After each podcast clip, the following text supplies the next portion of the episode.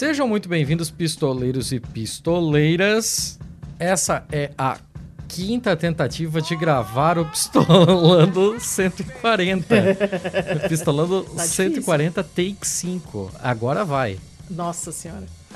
Ah, não sabemos. Agora vai. Calma. Sabe aqueles, aqueles negócios de versão de TCC, né? Tipo, tem a versão 1, versão 2, versão 2 final, versão 2 final, agora vai. Estamos nessa, estamos nessa, tô todo improvisado aqui para gravar em Lisboa, mas o programa não é sobre isso, o programa é um BMF. Aliás, eu sou o Thiago Corrêa. Eu sou a Letícia Dacker. Olha só, olha só, É, já ia passar batida. Ia passar batida. Eu tô só esperando aqui, tô aqui rodando meus polegares, esperando pra ver se falar ou não. É porque, porra, eu já falei isso tantas vezes. Né? Tá, mas vamos lá, vamos lá. É, tá bom, nomes ditos, eu já disse que é o 140. Falta dizer que é um BMF. Aí vem a parte que você explica o que é um BMF. Então, o BMF, pra quem chegou aqui de paraquedas agora, é, são os episódios em que só nós dois, sem convidados, gravamos é, comentando notícias boas, mais e feias, sendo que as boas e as mais são autoexplicativas e as feias são aquelas que a gente não consegue colocar em nenhuma das duas categorias ou são muito bizarras, que são as nossas preferidas. Você falou o que a gente faz nos ímpares, né? Não, nos ímpares a gente conversa com convidados que entendem dos assuntos que a gente escolhe, ao contrário da gente que não entende nada de assunto nenhum. Tipo o assunto passado, que foi semicondutores. Isso. Ah. Comenta aí, comenta aí. É, Bom porra. gancho, hein? Ah, foi massa, foi massa, porque a recepção dele foi muito boa, né? O pessoal aparentemente gostou, pouquíssima gente já sabia sobre o assunto, e eu acho que caiu naquele. naquele cantinho, naquele limiar específico que é bem nosso, assim, de assuntos que não estão na pauta, assuntos que você é surpreendido quando, quando vê é, sendo debatidos que ficou é, abrangente o suficiente para alguém que não conhece nada do assunto acabar percebendo do que, que se trata e que mesmo quem conhece do assunto aprendeu com isso, sabe? Eu acho que caiu nesse nesse pedacinho assim que é bem nosso, tipo o dos o do 5G, tipo o lá antigão bem do começo do aquífero Guarani, tipo o dos caminhoneiros. Eu acho que é, assim, é o meu tipo favorito. É o meu tipo favorito de episódio nosso. É, eu, quando eu reouvi tudo, nova, editando, né? E, e fui prestando bastante, bastante atenção e tal. E assim, ele foi super didático. O pessoal realmente gostou muito do episódio. E a gente entende por quê que, que gostou, porque ele realmente foi bem didático. Ele fala muito bem. O pessoal gostou pra caramba. Gostaram muito da, da, da dica cultural dele lá, da receita dele lá do churrasco. Fez o maior sucesso. Mó galera veio dizer que, porra, que ideia maravilhosa. Espero que façam a receita, mandem fotos pra eu mandar pra ele. Isso eu sou contra. Isso eu sou contra. Porque o cara passa 20 anos numa porra de uma faculdade. O cara se especializa num bagulho que quase ninguém faz essa porra. E o pessoal vem falar do cogumelo. Porra, gente. Sacanagem. Faz parte, cara. As pessoas têm que comer. Ó, eu, hein? Tem essa não. Tá bom, tá bom. Não, Tá. tá bom, tudo bem. Cada um aprecia do jeito que quiser. Pô, comer bem é bom, cara. Eu sei que é bom. Eu... Tá, tá. É, você sabe que a minha relação com comida é um pouco diferente. Sei, você tá errado. Então, É, Então, enfim. Vamos começar? hum. Vamos começar. Você tem bons, né? Você tem bons? Olha, como eu estou traumatizada do episódio passado, Do episódio passado. do BMF passado, Ah, tá, tá, tá. Verdade. né? Desculpa. Desculpa, inclusive. Pois é. Deixa eu pedir Não, desculpas não, mas você não aqui. precisa pedir desculpa, porque a culpa não é sua. É, mas teve bastante gente que entrou em contato Teve uma galera que foi que- pesadíssimo, Foi, né? foi puxado. O Igor, a A Pri. Do, do Sexo Explícito, o Igor do Intervalo de Confiança, beijo pra vocês dois. É, Não, É, o pessoal foi, ficou foi abalado punk, foi mesmo. punk. O pessoal ficou abalado, do mesmo jeito que eu fiquei abalado. Eu, quando eu tava editando, você tava aqui em casa, você me viu chorando de novo. Tipo, não foi legal. Mas a culpa não é sua, a culpa é do mundo que é um cu. Então não, não precisa Uhum. Eu tava de boa na sala, aí eu olhei pro lado e você tava chorando e eu já sabia o que você tava fazendo. Pronto, ela tá editando aquela notícia de novo. Exatamente. Exatamente. Então, para compensar, tentar trazer um pouco de equilíbrio para o universo, leia-se para minha cabeça, eu não Hum. vou trazer nenhum mal hoje. Ah, eu deveria fazer o mesmo? Não. Espero que não seja nada daquele nível, porque não, não, não, não tô precisando disso agora. Mas eu resolvi, eu, euzinha. sou Deixa eu fechar uma aba Porra, aqui. Sai pra lá. Eu sou responsável pelas minhas notícias somente e eu decidi que não vou trazer mal nenhum. Tô toda trabalhada nos bons. Eu estou com cinco bons. Cinco? Aham. Caralho! Uhum. Tá, tá. é, eu, tenho, eu tenho dois bons. Ah. Então você começa. Tá, eu vou Porque- começar. Porra, sério? Você vai fazer cinco bons? Vou fazer cinco bons. E, e depois você tem quantos feios? É... Três. Tá, até que você tem poucos feios, então tá. Tá. Então. Então eu começo? Porra, com tanta notícia assim, você queria que eu começasse? É, Sei lá, né? Vai que as tuas são. Tem, tem uma sequência de mini notícias rápidas, não sei. Não, não tem nada disso. Então tá, então começo eu. Eu. Eu vou começar com uma bem rapidinha, que na verdade é um update de uma notícia que a gente já deu aqui. Quem me deu em primeira mão essa notícia foi o Bastos. Um beijo pro Bastos, pra mim e pra Helena. E depois jogaram lá na Pistolândia também. É uma notícia do. Da, esse link que mandaram pra gente do jornal lá de Itatiaia. Hum. E falando que depois de press- após pressão, Heineken desiste de construir fábrica em Pedro Leopoldo. Aê, se porra. vocês lembram, é, se vocês lembram, a gente comentou aqui que a Heineken ia construir essa fábrica lá no sítio arqueológico onde encontraram a Luzia e tal. E a gente ficou putaço e parece que rolou uma pressão e eles deram pra trás e agora não vão mais e ainda colocaram uma historinha toda bonitinha que eles respeitam as leis, pipipi. Ah, toma. Coisa que a gente sabe que não é verdade. Mas enfim, é uma boa notícia. A notícia é só essa. Pararam, não vou mais fazer, tá? Mas eu achei que merecia uma atualização pro pessoal que lembra, né? Já que mais de uma pessoa lembrou da gente porque a gente já tinha dado essa notícia, achei que valia a atualização. Muito boa, muito boa mesmo, porra. Boa, né? Muito boa. Aí, Ah. vou para a minha primeira notícia de verdade. Meu primeiro Ah tá, essa notícia verdade, era de mentira, assim. então. Isso daí era tudo fake Não era de mentira. Fake Ah, news. Não, chato, chato. Você me entendeu, para. Essa é uma notícia que saiu no UOL. No UOL. Ah. E olha que título lindo. Horta de 24 quilômetros gera renda e alimenta famílias em Sete Lagoas, em Minas Gerais. No meio da notícia eu pensei que você ia falar ó, de 24 quilates. Não sei Não. porquê. Não vou. Mas, se você quer números, trago vários. Ah. Um projeto que acumula sete hortas comunitárias Hum. está gerando renda para 320 famílias em sete lagoas em Minas Gerais. Esse programa foi criado pela prefeitura da cidade há 40 anos e atualmente Ah. reúne 24 quilômetros de plantio de hortaliças e leguminosas e tudo orgânico, que é muito legal. São sete hortas, são sete lagoas. É uma horta por lagoa. É 320 famílias para sete hortas. Dá Hum. umas 40 e poucas famílias por horta. Aí 24 já não sei. quilômetros para sete hortas vai dar um pouco mais 3 quilômetros por horta. Também não sei. Nada mal, Mas nada achei mal. muito legal. Porque olha só, esse projeto, né, das hortas comunitárias passou a doar para as organizações da sociedade civil é, uma ce- cestas, né, de alimentos conforme a pandemia foi rolando e o aumento da fome e da insegurança alimentar foi acontecendo. Inclusive, ouça o nosso episódio sobre segurança alimentar com o Léo Rossato, que ficou muito bom. Ah, e o mais legal desse projeto, quer dizer, esse projeto tem várias coisas legais, né? A primeira coisa é você dar alimento para quem está com fome. Sim. Segunda coisa, dar alimento saudável, né? E isso tá- então tá tendo uma, uma, uma mudança, inclusive, nos hábitos alimentares das pessoas que recebem, porque como elas são dependentes desses alimentos, a maioria são, são, são famílias que não estão mais com dinheiro para comprar comida industrializada no supermercado, estão dependendo dessas cestas, você recebe a cesta, você come o que tem na cesta. Uhum. Então você acaba, de alguma forma, mudando os hábitos alimentares dessas, dessas famílias também. E também pelo fato delas saberem, conhecerem de onde está vindo.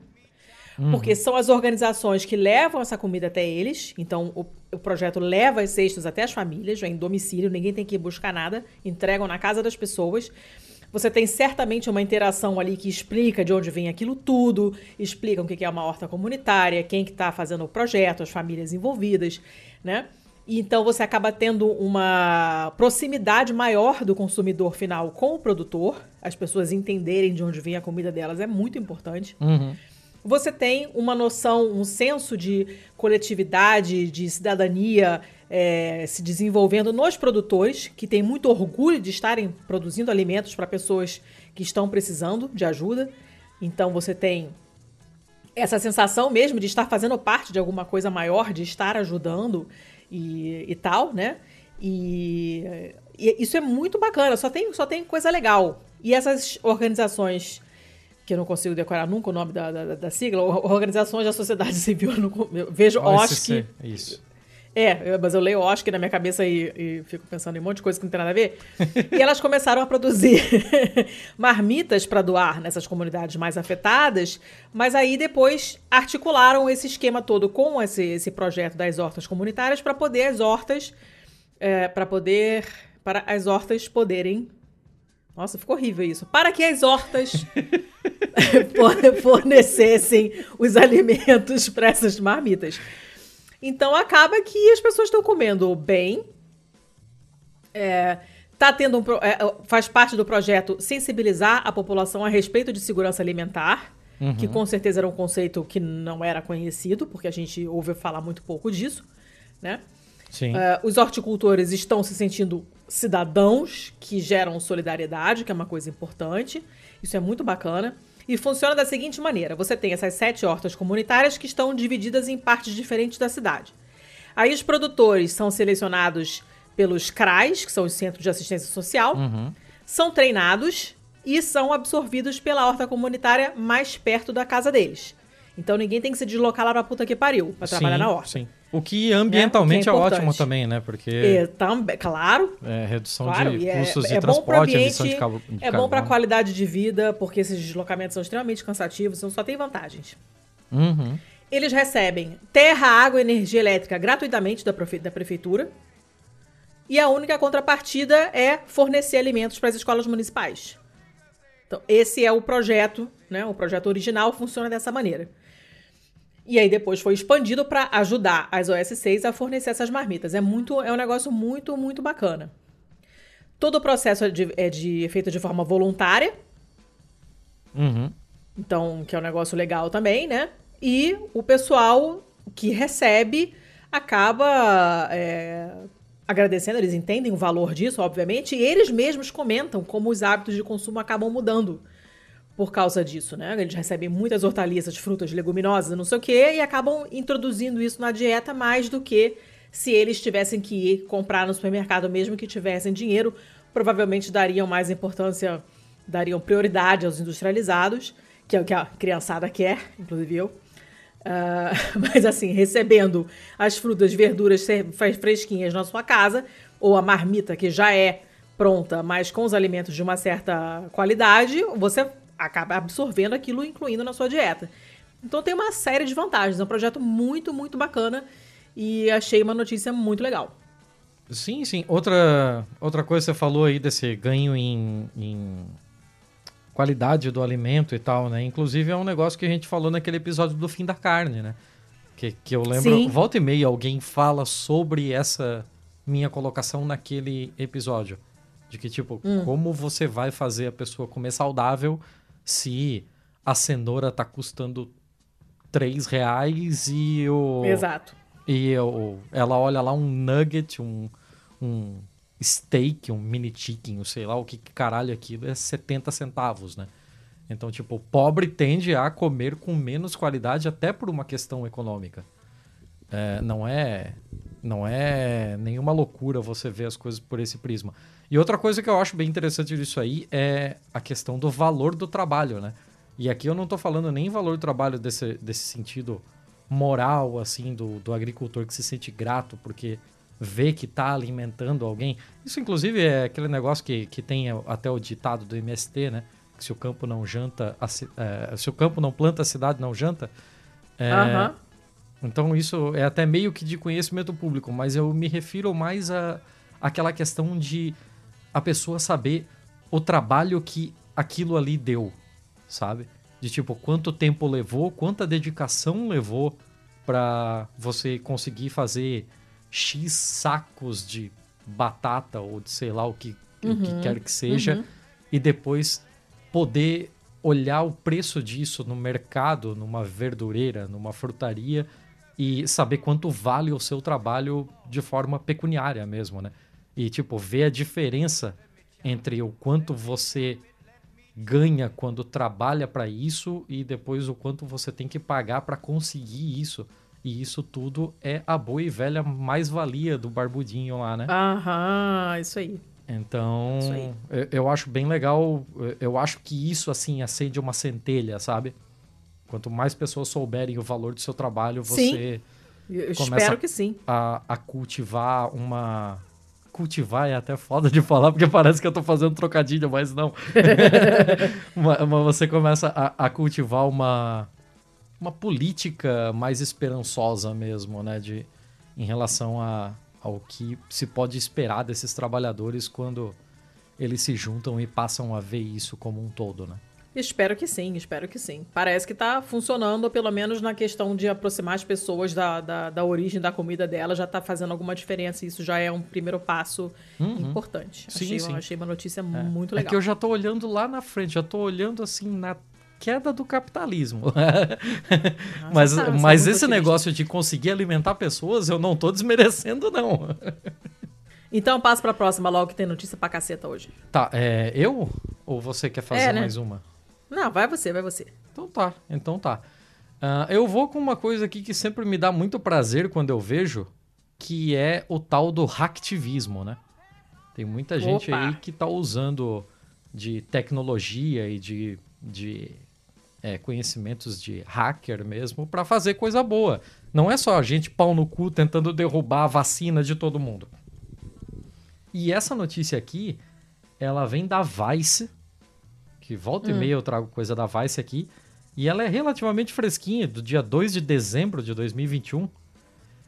E saca só, os hackers estavam é, mandando como se fosse spam, né? Estavam debulhando em cima de as nossas queridas ECF, que são emissor de cupom fiscal, aquela maquininha do, é. que imprime o cupom fiscal, os hackers estavam conseguindo invadi-las e fazer essas maquininhas imprimir manifestos anti-trabalho. Oh, uh! E, e, é maravilhoso, porque assim, isso tá chegando direto na mão do trabalhador, no caixa do supermercado, no caixa do banco, no caixa da loja. Então, tipo, tá chegando na base dessa cadeia alimentar muito louca, assim, sabe? E aí dezenas de impressoras em toda a internet é, estão imprimindo um manifesto que incentiva os trabalhadores a discutirem o seu pagamento com os colegas de trabalho e pressionam seus empregadores. É, eu vou pegar um trecho aqui de uma dessa, de um desses manifestos que diz hum. assim, ó, você está, é, você está sendo underpaid, né? Você está recebendo menos do que deveria. Hum. É, você tem um direito legal protegido de discutir o seu pagamento com seus colegas de trabalho. Salários de pobreza só existem porque as pessoas estão dispostas a trabalhar por eles. E esse dispostas entre aspas, né? Porque ninguém quer culpar claro, a pessoa claro. que está tendo que fazer isso por uma questão de sobrevivência, né? Então, na, na terça-feira da última semana ali da, da, de novembro, né, um usuário do Reddit colocou um post em que mostrou esse manifesto e perguntou pro pessoal lá se mais alguém sabia o que estava acontecendo, se tinha acontecido só com ele e tal. Aí ele mandou: Qual de vocês está fazendo isso? Porque é hilário. Eu e meus colegas de trabalho precisamos de respostas. E, e, aí várias pessoas responderam dizendo que isso tem acontecido em outros lugares e tal. E, e assim, é um jeito sensacional, né? A gente sabe como é uma questão extremamente escrota é, essa parte de direito trabalhista nos Estados Unidos, né? E que as pessoas recebem ameaças, recebem assédio mesmo para que não discutam os seus salários com os seus sim, iguais. Sim. É, inclusive com cartas de ameaçando que é, o aumento que você ganhou pode ser revogado se você discutir é uma coisa completamente ilegal e tal, né? É, o Reddit, que, onde isso apareceu, tem um nome maravilhoso, que é o Anti-Work. E... e aí teve até um cara que tá no Anti-Work e a loja dele começou a receber isso. Só que ele é uma lojinha que é ele mesmo o cara do caixa. Então ele mandou, cara, eu adoro o anti-work, mas por favor, pare de enviar spam para mim, impressora de recibos. foi, foi, um negócio muito maneiro, assim. Ninguém ainda sabe exatamente como. como é, quem é que tá fazendo isso, mas sabe mais ou menos como, né? Alguém tá usando uma hum. técnica hum. que é semelhante a uma varredura em massa para enviar dados TCP brutos em massa diretamente para serviços de impressora na internet é, impressoras hum. conectadas, né? Então, é, basicamente, cada dispositivo desse tem uma porta TCP 9100, que normalmente ela é aberta e imprime um documento pré-escrito, que faz referência ao anti-work e com é, direitos dos trabalhadores e mensagens anticapitalistas. É muito maneiro, assim, ó, meu, Super legal, invejo hein? quem teve a ideia, tomara que façam cada vez mais e é isso aí. Ah, legal, gostei, cara. Praxis. Sim, Praxis pra caralho, pra caralho. Muito bom, muito bom, muito bom. É... Vou pra minha próxima então, pra gente ir andando. Ah, vamos, certo? vamos. Você que comanda as paradas hoje aí, você que tá cheia das coisas. Eu tô cheia do link, tô rica. Essa rica! Esse, esse link, quem me mandou foi o meu irmão, que não nos ouve, mas ele sabe como funciona, então ele me mandou. Hum. Ele não me mandou para isso, mas eu comentei que ia entrar e ele achou ótimo. é uma notícia do La República, que passou batido, eu não tinha. não tinha passou batido? Dá, eu não tinha visto, mas enfim, está aqui. Uh, a maior parte da notícia está num vídeo, mas eu vou explicar para vocês. Primeiro, a maravilhosa notícia, maravilhosa manchete. Hum. Mosaico romano usado como mesinha de centro. Foi assim que ele voltou de Nova York para a Itália. Aí você fala, ah, grande merda, mosaico romano. Só que esse mosaico romano hum. veio de um dos navios de festa de nada mais, nada menos que Calígula. Ah, que maravilha! Se essa mesinha falasse. Essa mesinha sabe mais coisas Olha... das que existem entre o céu e a terra do que a van filosofia de todo mundo junto, do mundo cê, inteiro. Você teria coragem de passar o dedo na superfície dessa mesinha e lamber sabendo que é do Calígula? Olha, olha, já passou um certo tempo. Eu acho que que tinha que, tinha que, que, que infectar aí já, já morreu. Mas a história, a história é muito maneira. E quem ah. conta no vídeo que tá aqui no link é um arquiteto chamado Dario del Buffalo. E ele tava contando como é que é a história. É, cara, é muito maneiro. Hum. Basicamente, ele estava num evento de lançamento de um livro dele hum. em Nova York, tá? Na casa de uma pessoa que eu não sei quem é. Mas ele sabia. E, uh, espero, espero que sim. Era um rolê erradaço, assim. e nesse livro tinha uma foto desse mosaico, uma foto antiga, dos anos, sei lá, 30, 40. E alguém que estava na festa comentou: Gente, mas é igual a mesa da fulana de tal. Aí ele ouviu e falou assim: Ah, Pá. Como assim parece com a mesa da fulana de tal? Nossa, a gente já viu. Negócio igualzinho, na casa da fulana. Fulano tá aqui, quer conversar com ela? Aí ele chamou a fulana, conversou. Sério, cara, surreal. Esse é o exemplo de serendipidade, né? Tipo, cara, totalmente ao acaso. E aí ela falou assim: não, super tenho essa mesinha. Tem uns 30 anos que eu tenho, 50 anos. Tenho 50 anos esse negócio. Era minha mesinha, centro. Aí ele. Como assim, Caralho. assim, amor? É. Aí foram correr atrás da história, e ela foi meio relutante em contar, nananana, mas basicamente isso tinha sido É, ele, meio, ele sumiu depois da Segunda Guerra. Então, Uhum. provavelmente alguém, na tentativa de esconder dos nazistas, acabou dando pra alguém ou vendendo pra alguém, deixando na mão de alguém pra esconder, sei lá o que, e isso chegou na mão dessa mulher. E, e, cara, assim, tá- é absolutamente perfeito o mosaico. O único defeito dele é ter as cores do Fluminense. Mas ele é lindo. ele, ele é Cadê? Me manda o link. lindíssimo. Me manda o link, É um ver. mosaico de é um mosaico de dois metros, quase, Quero se não me ver. engano. Pera! Que o negócio fica doido aqui com os links e tudo. Caralho, dois Toma aqui. metros? É. Não sei se Ela eu tinha uma mesinha de centro de dois metros? Não sei o tamanho da casa da mulher, não me lembro, lembro não me lembro mais. Não Caralho! Eu, já- eu, li- eu vi o vídeo ontem e você sabe que eu não lido bem com números, eu- pode ter sido dois anos, pode ter sido no segundo andar, pode ter sido um monte de coisa. E ele parece o Robert vindo em vários Plant. lugares. Ele parece o Robert Plant, parece. e ele é claramente muito orgulhoso dos cabelos, porque ele joga esse cabelo pra frente, do ombro e tal. Mas enfim, a história é maravilhosa, porque foi uma coisa totalmente ao acaso. E agora essa, esse mosaico, que não é mais uma mesinha de centro, está no Museu dos Navios Romanos da cidade de Nemi, que fica perto de Roma. Ah, e tá lá. Ele, depois que descobriram essa história toda, né? Depois que descobriram que era de fato um, Hum. um pedaço do, do, do piso do, do, do porno barco lá do, do Calígula, né? Pô, rolou mó lance, mó babada diplomático. Tiveram que, pô, botar, é, sei lá, ministro da.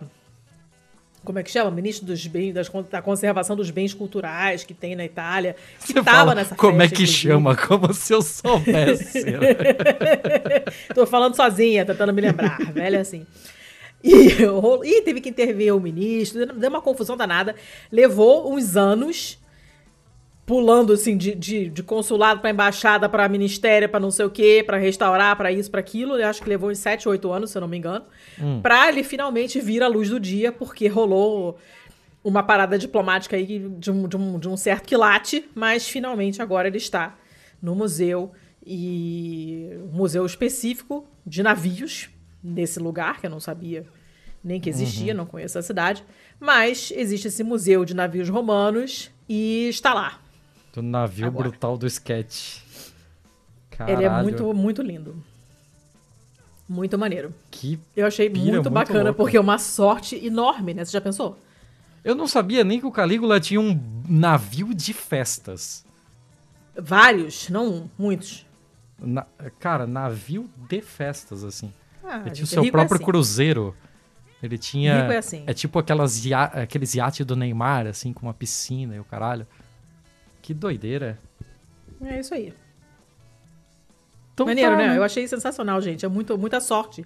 Porque você imagina se essas pessoas que reconheceram a mesinha não estivessem na festa, ou se o Robert Plant lá não tivesse ouvido a conversa, ou se tivesse ouvido, mas não tivesse tido a coragem de ir lá falar. E a Nada teria pessoa. acontecido. E se a pessoa não tivesse visto a figura, né? Ela tem que ter Sim, aberto sim. na folha certinha pra ver aquela porra, Aham, assim. aham. É, é surreal. Que doideira. Que loucura. Foda, né? Eu achei maravilhoso. Marav Muita coisa. Universo bom. conspirando nesse E caso. super bem Real conservado, né? Incrível. oficial. Perfeito! Perfeito! Não tem Incrível. nada fora do lugar, é maravilhoso. Nossa. Muito legal. É. Então Porra. valeu, Tuco, pela notícia. Então tá, Acabei. você quer ir mais uma ou eu vou? Ai, vai você. Depois eu engreno as duas últimas. Tá. Você sabe qual é a outra coisa que me faz feliz além de hacktivismo, né? Fala. É sempre descoberta científica, né? É sempre isso. É, Todo é isso PMF que tem descoberta científica. Então vamos lá, notícia do Olhar Digital. Essa daqui é de 18 de setembro para você como eu tô, para você ver como eu tô atrasado com relação aos meus links. Eu tô trazendo coisa de setembro ainda.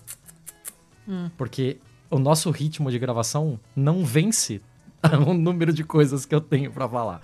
É, pois é. Mas vamos lá. Cientistas criam tinta capaz de eliminar a necessidade de ar condicionado. Ah, quero! Muito louco isso aqui, né? Cientista do laboratório da Quero. Universidade de Purdue. P-R-U... P- P-U-R-D-U-E. Ah, sei lá, Purdue, Purdue, é. Purdue, sei lá, Estados Unidos, a porra. Purdue, Purdue. É. Estados Unidos, foda-se. É, eles criaram uma tinta branca, tão branca, que ela entrou pro Guinness. Ah, meu Deus. Assim como a gente tem aquele preto mais preto O Vanta lá, Black, que é o, o Vanta Vanta Black, Black, é. esse daqui é o branco mais branco. Eu queria ver um tabuleiro de xadrez pintado com os dois, assim. Caraca, que desespero. Tem nome esse branco? Calma, chega, é, vamos, vamos seguindo aqui. É, por que, que alguém iria querer pintar a sua casa com uma tinta extremamente branca, né? Extra branca. É pedir pra se incomodar e sujar o tempo todo, né? Mas a grande ideia aqui é reduzir ou até mesmo eliminar a necessidade de ar-condicionado. Ou seja, a economia na luz e preservar o meio ambiente.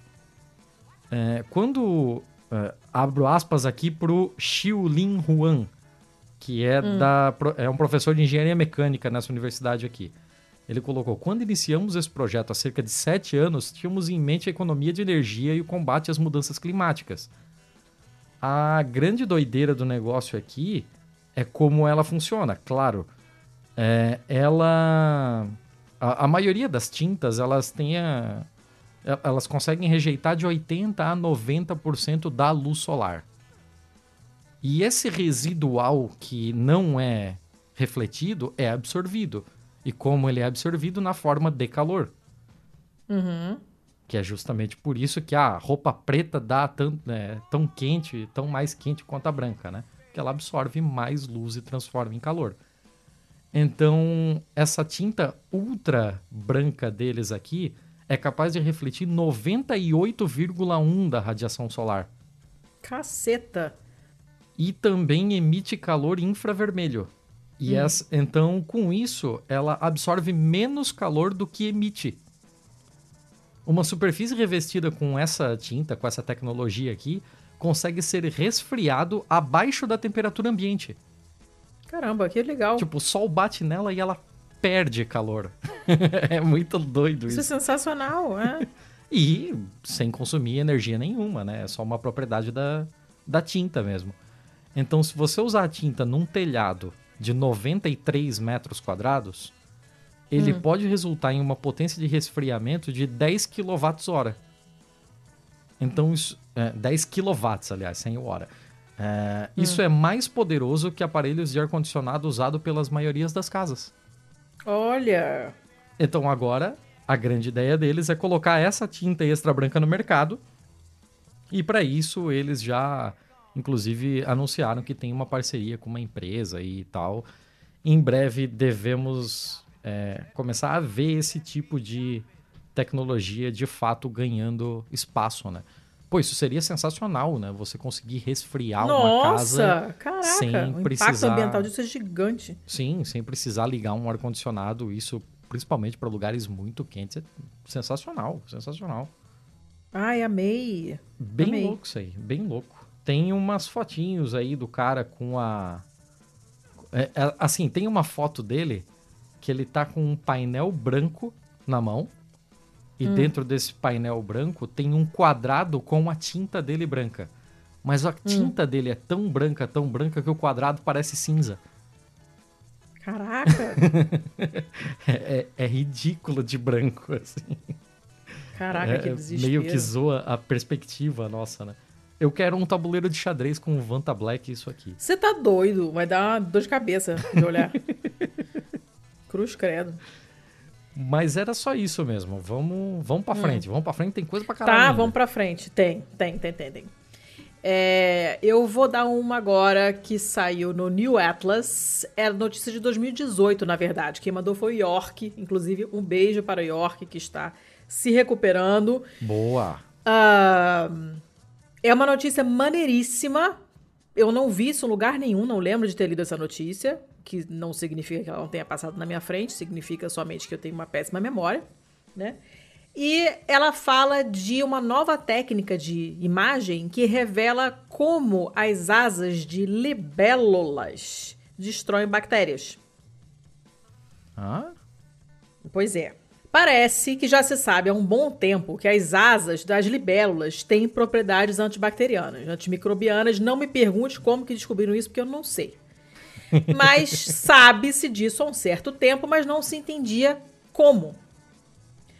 E isso, por que, que não se entendia? Era difícil você visualizar esse mecanismo, porque quando as, as asas são muito frágeis, quando você coloca ela sob, sob, não sobre, sob, porque está por baixo, sob a luz de um microscópio muito poderoso, elas acabavam ficando danificadas.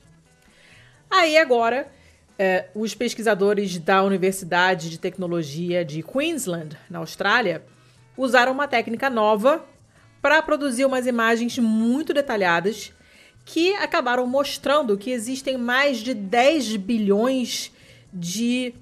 São, são mini vilosidades, que são tipo como se fossem uns dedinhos, hum. forrando toda a superfície da asa. E essas vilosidades, esses dedinhos, acabam literalmente é, é, rasgando as bactérias. Por que vilosidades? Funciona dessa forma. O que, que, qual é o radical? Vilosidade é quando você tem uma. Quer ver? Olha a foto lá. Peraí, deixa eu te mandar. Ah, Vou botar na capa. Manda. Peraí, calma. Você calma. tem certeza que essa vai ser a capa? Não, não, não, necessariamente. Você porque a foto sabe. é bonita. Eu não sei. não sei. Mas enfim, ah. tá? Antes da próxima bizarrice aparecer, é, é como se você tivesse um. Parece um carpete a foto, tá? Que é aumentada muitas, muitas, muitas vezes. E você tem essas espécies de pelinhos, que não são pelos, são vilosidades porque são protuberânciazinhas desse tecido que uhum. forma a asa. São nanoestruturas, então são realmente muito, muito pequenas. E elas é, seguram as bactérias. As bactérias ficam presas ali e elas prendem com tanta força que as bactérias, fazendo força para escapar, acabam rasgando. É, é muito difícil de imaginar isso num nível tão pequeno. Mas, assim, merecia uma animação da Pixar, uma coisa assim, sabe? Tipo, a bactéria tentando fugir dos, dos, dos desses dedinhos e, ah, e se rasgando, né?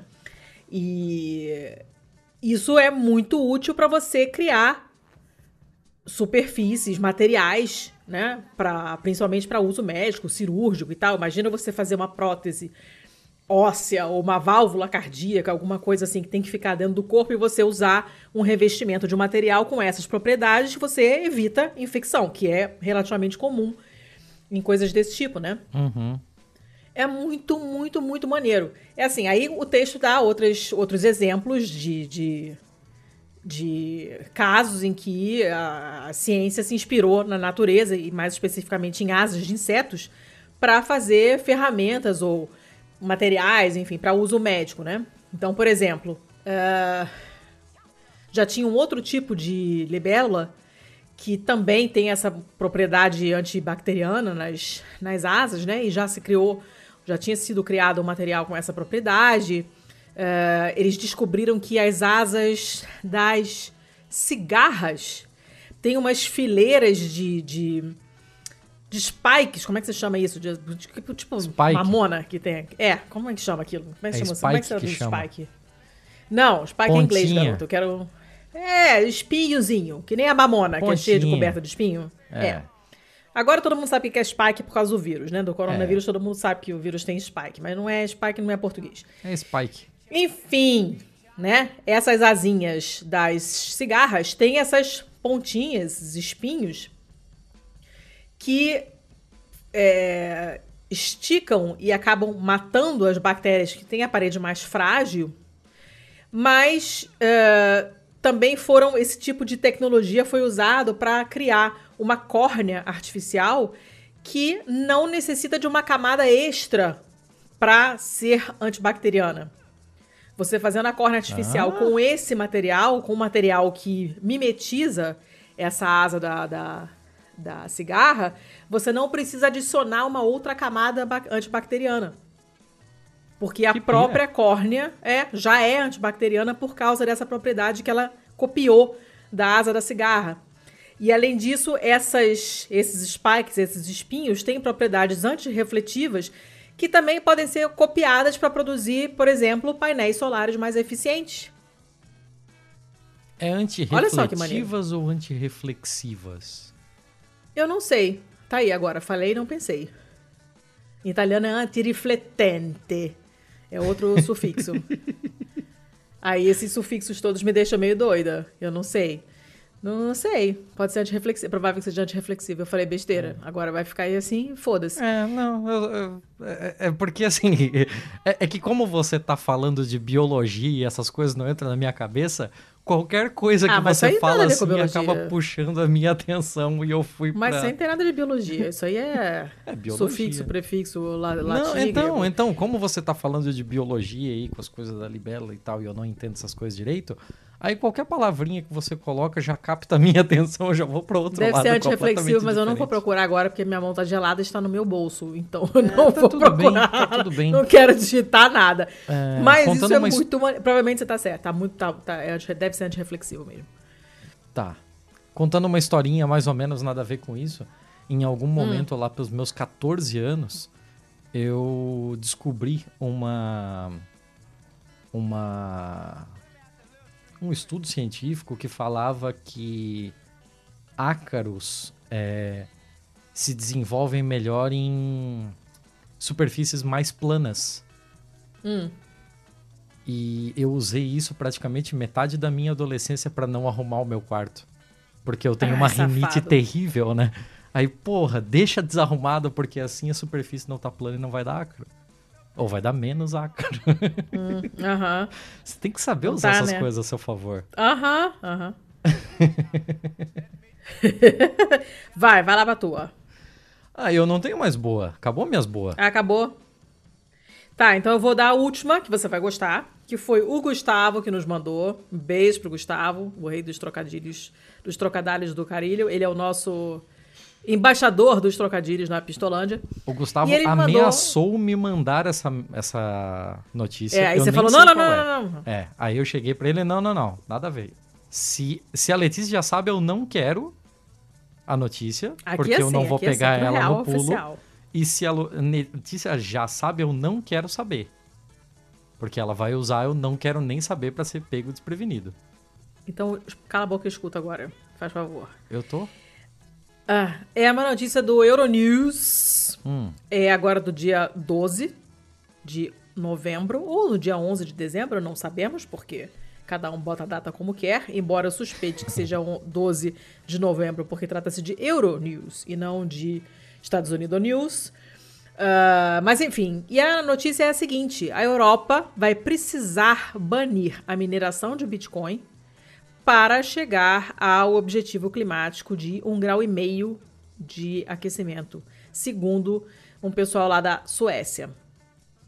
Ah, o que acontece, ó, hum. né? O que acontece, ele dá, deixa eu ir lá pro final já, porque ele diz, ah, no, nos últimos meses, os países nórdicos viram uma subida muito abrupta da, da mineração de criptomoedas porque os produtores são atraídos pelos preços baixos de, da, da energia uhum. e também por uma certa abundância de eletricidade renovável.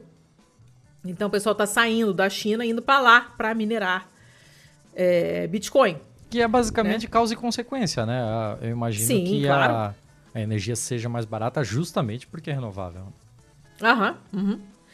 E aí, a, atualmente, olha, sente o número, tá? Hum. Atualmente, é possível dirigir um carro elétrico de tamanho médio por 1,8 milhões de quilômetros usando a mesma energia necessária para minerar um Bitcoin. Puta que pariu. Tá? Esse, essa distância é equivalente a 44 voltas ao redor da Terra. Se você considera que 900 bitcoins são minerados todos os dias, você entende que tá alguma coisa tá muito errada. Essa é não é, é, é uma maneira razoável de usar energia. Sim. Você precisa de energia para outras coisas. Só que a energia renovável da Suécia está sendo desviada dos usos industrial, trans, de, de, transportes e doméstico e está sendo jogado nesse mundo do Bitcoin. Uhum. Então você vai ter. É, um, vai, vai acontecer que vai ter um certo movimento agora, o pessoal tá se mexendo para parar com essa palhaçada, porque daqui a pouco não tem mais energia para funcionar o país, porque vai estar tá todo mundo minerando esta caralha dessa moeda que não é porra nenhuma. Não, é, esse é o tipo de notícia que me fode a vida, porque o assunto Bitcoin já me, já me dá uma bile desgraçada. Uma né? gastura, né? uma gastura, pois é. Porque, olha, eu, eu, falo mal dessa porra desde que eu descobri essa porra. então eu já tô até calejado. E, cara, a gente teve aquela notícia recente, né, de que é, a mineração de Bitcoin já consome mais energia do que a Argentina inteira. Sim, sim. A parte boa, no final das contas, dessa notícia é que provavelmente uh, a Europa vai acabar banindo. Eu espero que sim, né? Porque também não sei que a gente bota as esperanças no negócio e chega, sai na, na, na COP e, e não resolve merda nenhuma. Mas conforme a coisa vai ficando mais séria, de repente alguém, o pessoal se toca e a Europa resolva banir a mineração de Bitcoin, que é o que a gente espera que aconteça e é o que aparentemente a notícia espera também. Eu, eu não, não, tenho... sei se exatamente uma notícia boa. Não né? tem esperança. Não sei, tá? eu acho que. É, eu também não, mas sei lá, né? A notícia boa, eu acho. Eu não sabia onde colocar essa notícia, na verdade. Eu coloquei ela no mal, joguei ela no feio, aí fui para lá, fui para cá, não sei. eu acho que o fato de terem cogitado, pelo menos, a ideia de acabar com essa merda na Europa, pelo menos já é alguma coisa. Não sei. É. Tomara que banam. Nossa, que conjugação esquisita. para ver se dá uma, uma melhorada nisso aí, porque tá, tá foda, cara. Né? Já pensou o país, sei lá, a indústria parou porque não, não, não, interruptor não funciona mais. E não funciona porque tá a galera lá minerando esta merda dessa moeda, que não é moeda. Foda, né? É, é, é, zoado. É muito zoado. Eu, é zoado, né? Se Nossa, contasse, ninguém acreditava. É, se contasse, ninguém acreditaria. É, é, roteiro de filme, parece, de ficção científica, né? Tipo, é bizarro. Bem bizarro. Mas enfim, fica aí o questionamento. Essa notícia está num limbo, não sei bem se ela é boa. Não sei. Vou criar uma categoria eu, só para ela. É, eu vou esperar para considerá-la hum. boa quando eu ver alguma ação efetiva. Por enquanto eu não tenho não, não nutro grandes esperanças com relação a isso, tá? Veremos. Veloemos. Veloemos. tá, acabei. Vai você pros teus maus aí. Você tem mais de um? Como é que você tá? Ah, eu deixei só dois. Eu tinha um outro, mas ah, obrigada. pediram pra pegar leve. Aí eu vou pegar pediu? um pouco mais leve, né? Tá, obrigado. Vou começar com... É, com o manual do usuário, né? Que já é nosso velho conhecido aqui, Sim. né? Já tivemos episódios juntos, inclusive e tal.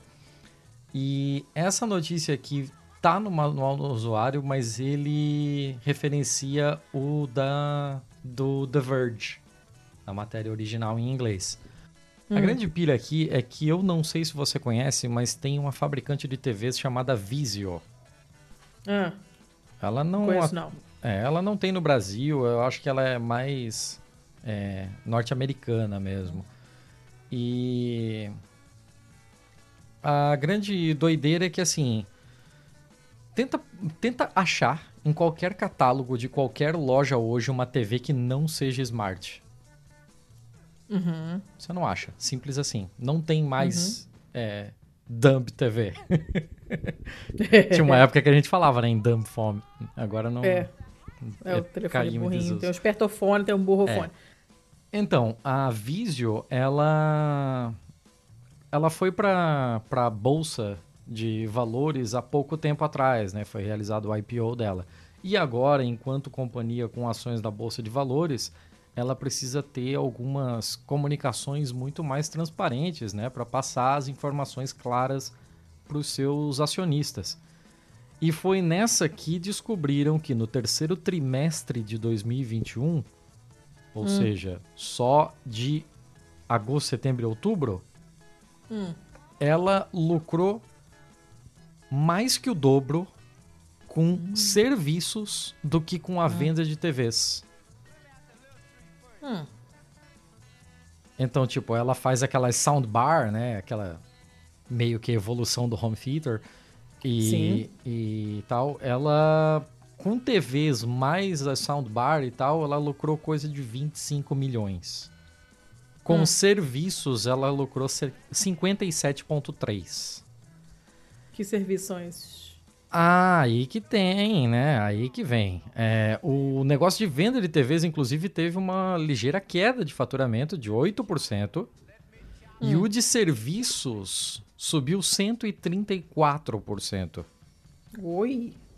O negócio de TVs ainda é quase seis vezes maior que o de serviços, mas a margem de lucro de serviços é muito maior. Então, por hum. mais que eles é, ainda sejam a menor fatia do mercado, eles dão muito lucro. E aí, o que, que a gente chama de serviços? Eles têm um esquema chamado Platform Plus, que é o esquema da, da Smart TV deles, né? É. É, e o que, que compreende esses Platform Plus? Anúncio nas telas iniciais da TV, acordos para acordos para inserção de botões em controles remotos. Então, tipo, se quiser ter um ah, botão Netflix, olha. a Netflix paga. Se quiser ter um botão ah. YouTube, o YouTube paga. Se quiser ter um botão do Hulu, se quiser ter um botão da HBO, tudo isso é pago. Interessante, né? A gente não pensa nesse tipo de é, coisa. É, não, a gente acha que é só uma nenhuma. comodidade ter aquele botão ali. Mas, Sim. porra, Netflix é uma marca. Netflix é. Tem toda uma, uma propriedade intelectual ali para você botar aquele nomezinho, aquela logo ali, né? Então tem tudo isso envolvido. E. Então, além da, da inserção de botões de, de, em controle remoto, né? Anúncios em canais de streaming taxa de assinatura e dados comportamentais coletados uh, e vendidos aí, como ó, parte do programa Inscape. Ou seja, basicamente, a Visio vende TVs, mas o negócio dela não é TVs. O negócio dela são dados. Ela lucra mais vendendo dados e mostrando anúncios do que fabricando TVs. Eu fico imaginando se hum. esse tipo de modelo de mercado pode, em algum momento, ser reproduzido por outras fabricantes de TV. A gente está falando de uma fabricante pequena aqui, né? Mas o por que, que aconteceria? É, o que poderia acontecer? É, em que parte, em que fatia disso acontece numa LG, numa Philips, numa Samsung, que são marcas infinitamente maiores, né? É que merda, hein? Maluco ver isso. Você está sendo o produto até quando você já pagou por um produto. É surreal, é surreal. Eu ainda quero trazer, talvez, na talvez no próximo OBMF, eu traga aqui uma outra matéria com, com relação a isso, porque assim, é, já existem alguns é, filósofos da informação, assim, né, sociólogos que trabalham de, bem de perto com essa questão de informação, que questionam se a gente não deveria encarar a produção de dados. Hum. E a produção de dados, eu digo mesmo a coleta de seus dados, hum. como um serviço. Nós deveríamos ser remunerados pelos dados que nos são coletados. Ah, olha só, uma visão interessante. Eu, eu, eu, vou procurar alguma coisa nesse sentido e eu vou tentar trazer no próximo BMF. Sim, senhor. E a propósito disso, tem aquele fio que você tava, que você jogou outro dia, hoje, outro dia no sentido de hoje, é, na Pistolândia, sobre é, falando especificamente desses ataques, negócio do SUS e não sei o quê, né? A gente tá preocupado uhum. esses dias com com o desaparecimento de, de, de, dados e hackeamento de sistemas no mundo inteiro e ransomware, não sei mais o que das contas, e você postou esse fio de alguém falando, não era nem fio, acho que era um tweet só, né? Comentando que talvez, só talvez, a melhor solução para esse tipo de problema não seja aumentar a cibersegurança, mas a gente não ser tão cyber e parar de querer conectar tudo à internet eu vivo dizendo isso, né? Mas não, as pessoas ainda querem comprar Alexa. Eu tenho Alexa. É, eu sei. Você sabe, eu sei, eu, eu recebi em direta, senhor. Mas, assim, eu não quero uma cafeteira smart, nem uma geladeira smart, nem nada disso. Quero nada dessas merdas. Já me basta o espertofone, que me mantém colada, conectada, morando na internet o dia inteiro. Mas eu achei interessante, porque a gente não vê esse tipo de discussão, talvez, com a frequência necessária, né? Então, Achei, achei interessante, Ney. É, ela é Escuta. uma discussão que é um pouco mais comum para mim, né? Por conta do próprio É, pra mim ambiente não- de não tecnologia e tal, que, que eu convivi, que eu tenho mais conhecimento, assim. Mas eu sei que isso dificilmente passou pela cabeça de várias pessoas. Pois é, pois é. Isso é legal. É uma discussão. Legal, é uma merda, mas é uma discussão interessante que a gente deveria. Deveria estar tendo, senhor. Tá, então depois dessa notícia bosta, tem mais? Depois dessa notícia bosta, vem outra notícia bosta, né? Então vai lá. Ah, essa daqui vem do UOL. Vocês sabem que eu não Hum. costumo utilizar muito notícias de site brasileiro, porque pra mim, geralmente, quando sai em site Uh, brasileiro, é porque já tá em todo lugar, é... Tá, eu quero Hum. ser exclusivinho. Antes de todo mundo. Mas essa daqui, o bagulho é louco, hein? Essa notícia é do dia 29 de outubro e é o seguinte, ditadura militar apresentou aos Estados Unidos um plano de invasão do Uruguai em 1971. É o quê? A ditadura brasileira apresentou Uá? Ah, um plano de invasão do Uruguai para É os o Estados? Unidos em 71. hã? E é muito louco, assim, é muito louco. É a matéria do Eduardo Reina. é, e essa, essa documentação veio à tona agora por documentos que foram liberados nos Estados Unidos. Então, documentos do governo americano confirmaram e revelaram detalhes é, da operação chamada Operação 30 Horas, que era um plano da ditadura brasileira de invadir o Uruguai em novembro de 71, caso Mas, a eleição presidencial do Uruguai fosse vencida pela Frente Ampla de Esquerda. Caraca! A mesma documentação aponta que o Brasil, que na época era governado pelo Médici, um filho da puta, Filho da escroto, puta. que esteja no colo do capeta agora. Nem capeta Ah. que é um bosta desse. Então, a- o Brasil ajudou a fraudar o pleito uruguaio naquele ano. Ê, que delícia!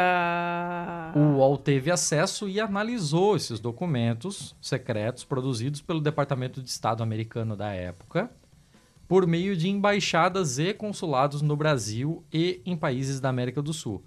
Telegramas, relatórios, memorandos mostram como era acompanhada a situação política nos países do Conasul. Do Conesul, não Conasul. Cona, inclusive, em Portugal. Sou! Hã?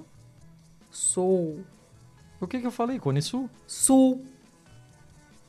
Ah, vai te a merda. Você começou com essa palhaçada agora de achar que todo sulista não fala o L. É, ó, ó o Brizola que falava sul. É, Também não precisa exagerar. Mas eu prefiro sul do que sul. Tá, tá, Sul tá, tá, mim tá, é- tá. é- Posso é continuar, minha. Posso continuar aqui? Pode, Não. pode. Você Pode. Eu fico nervosa com essas coisas, você sabe que eu fico nervosa. Ah. Fundada em 5 de fevereiro de 71, sob a liderança do Liber Sereni, é, a Frente Ampla só teve 18% dos votos na eleição que foi vencida pelo Juan Maria Bordaberry, que teve 41%.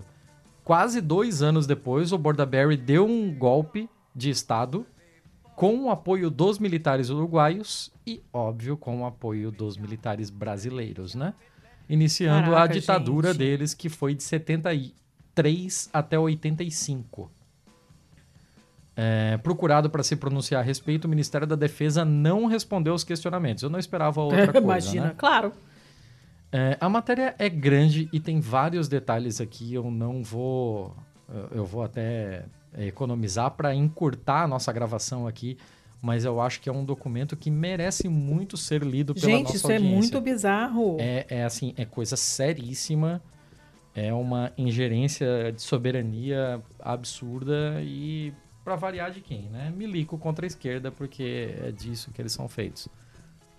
Cara, tô, sério, tô chocadita assim, real oficial. É surreal, né? Essa, essa notícia passou abaixo do radar, assim. Eu, eu pensei que. Quando eu vi ela, eu pensei que ia ter muito barulho no Twitter sobre. E eu não sei por que ela passou abaixo do radar. Eu, me realmente não, não vi. obrigação de, ter, de, de trazer pra cá. Tá certíssimo. Caraca, cara. Tá que pariu. Ah, Acabou? Acabei. Acabei. Eu acho que eu, acho que eu bom, acabei. Eu tenho alguns feios que tendem ao mal, mas ah, eles vão ficar no feio. Você vão ficar no com feio. categorias feio. overlapping. Tá bom. Quanto você tem mesmo? Você falou que tem três, né? Eu tenho. Eu, peraí, que eu já me perdi. Cadê? Eu tenho três, sim, isso, isso. Eu tenho seis. Caraca! que abundância! Cheguei! Estou no paraíso! Que abundância, meu irmão! Posso começar? Essa daqui, Vai, ela, né? ela tem... é, tá, eu vou começar com essa porque ela tem um pouco do retrogosto do mal, assim, né? Hum. É uma notícia do restofworld.org, que, Que é, um, é um site para falar sobre tecnologia e tal, mas é voltado para o resto do mundo, para olhar, assim, o que acontece em países do sul global, o que acontece em países menos desenvolvidos com relação à tecnologia, né? E são sempre coisas Muito que muito interessantes, assim. Por exemplo, é, você sabe que tem uma rede de pagamentos via é, celular dumb phone na Nigéria, que só Sim, existe sim. lá. E assim, Sim. são a África tem vários exemplos desse, de é, são desse recursos, são coisas que eles acabam adaptando porque quem tem é, poder tecnológico para isso simplesmente não desenvolve soluções para esses países. Né? Os países têm, que se, têm que se virar com o que tem.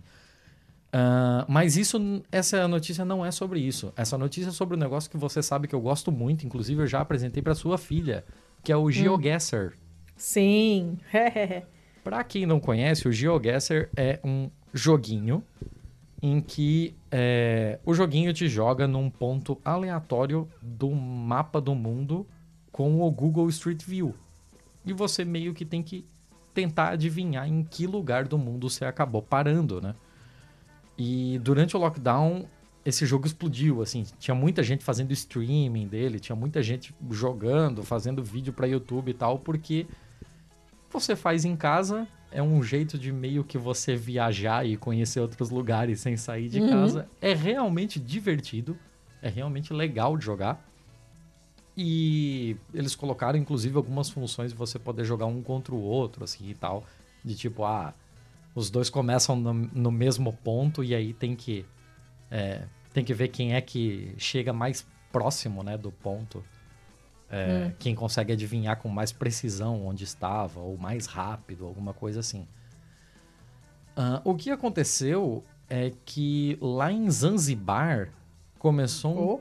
um projeto de colocar, é, de subir pro Google Street View lugares onde o Google não passou. Ou a Google, olha ou sei lá.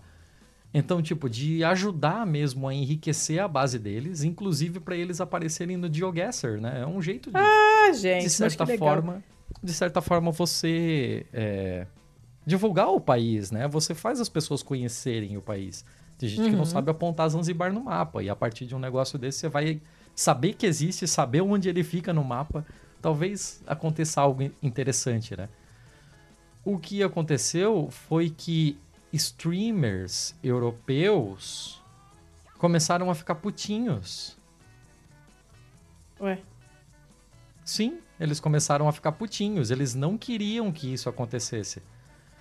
Porque, assim, passados alguns meses, né, da, da, da, da pandemia, quando, quando o GeoGuessr explodiu em popularidade e tal, é, ele foi desenvolvido até por um desenvolvedor sueco em 2013.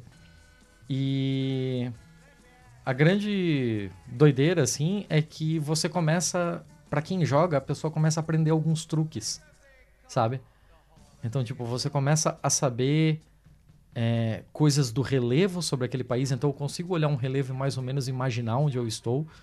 é, Hum. Por placas, por línguas, né? Tipo, você tá lá num lugar em que tem um, sei lá, um, um, um cedilha no S e um trema no U, você já fica, hum, talvez eu esteja na Turquia tal. É, então você começa a pegar algumas coisas assim, né? Começa a pegar aqueles sinais diacríticos que, do Laos, do Camboja e tal, né? Sim. Esse tipo de coisa. Você não consegue ler o idioma, mas você consegue mais ou menos se situar. E já é muito legal. É, é recompensador você conseguir chegar muito perto de onde você estava. Hum. E aí o jogo virou tendência e tal, e com esse pico de popularidade o pessoal começou a, a realmente tentar melhorá-lo e tal. E no, no Zanzibar começou essa essa essa corrida para colocar é, lugares mal mapeados no, no mapa do, do Street View, consequentemente do GeoGuessr, né? Hum. Então, essas imagens muitas vezes não atendem uh, os mesmos padrões que o carro oficial do Google produz, né? Ah, Porque aquele sim. carro passa Imagino. com uma puta de uma câmera 360, pipipi, popopó.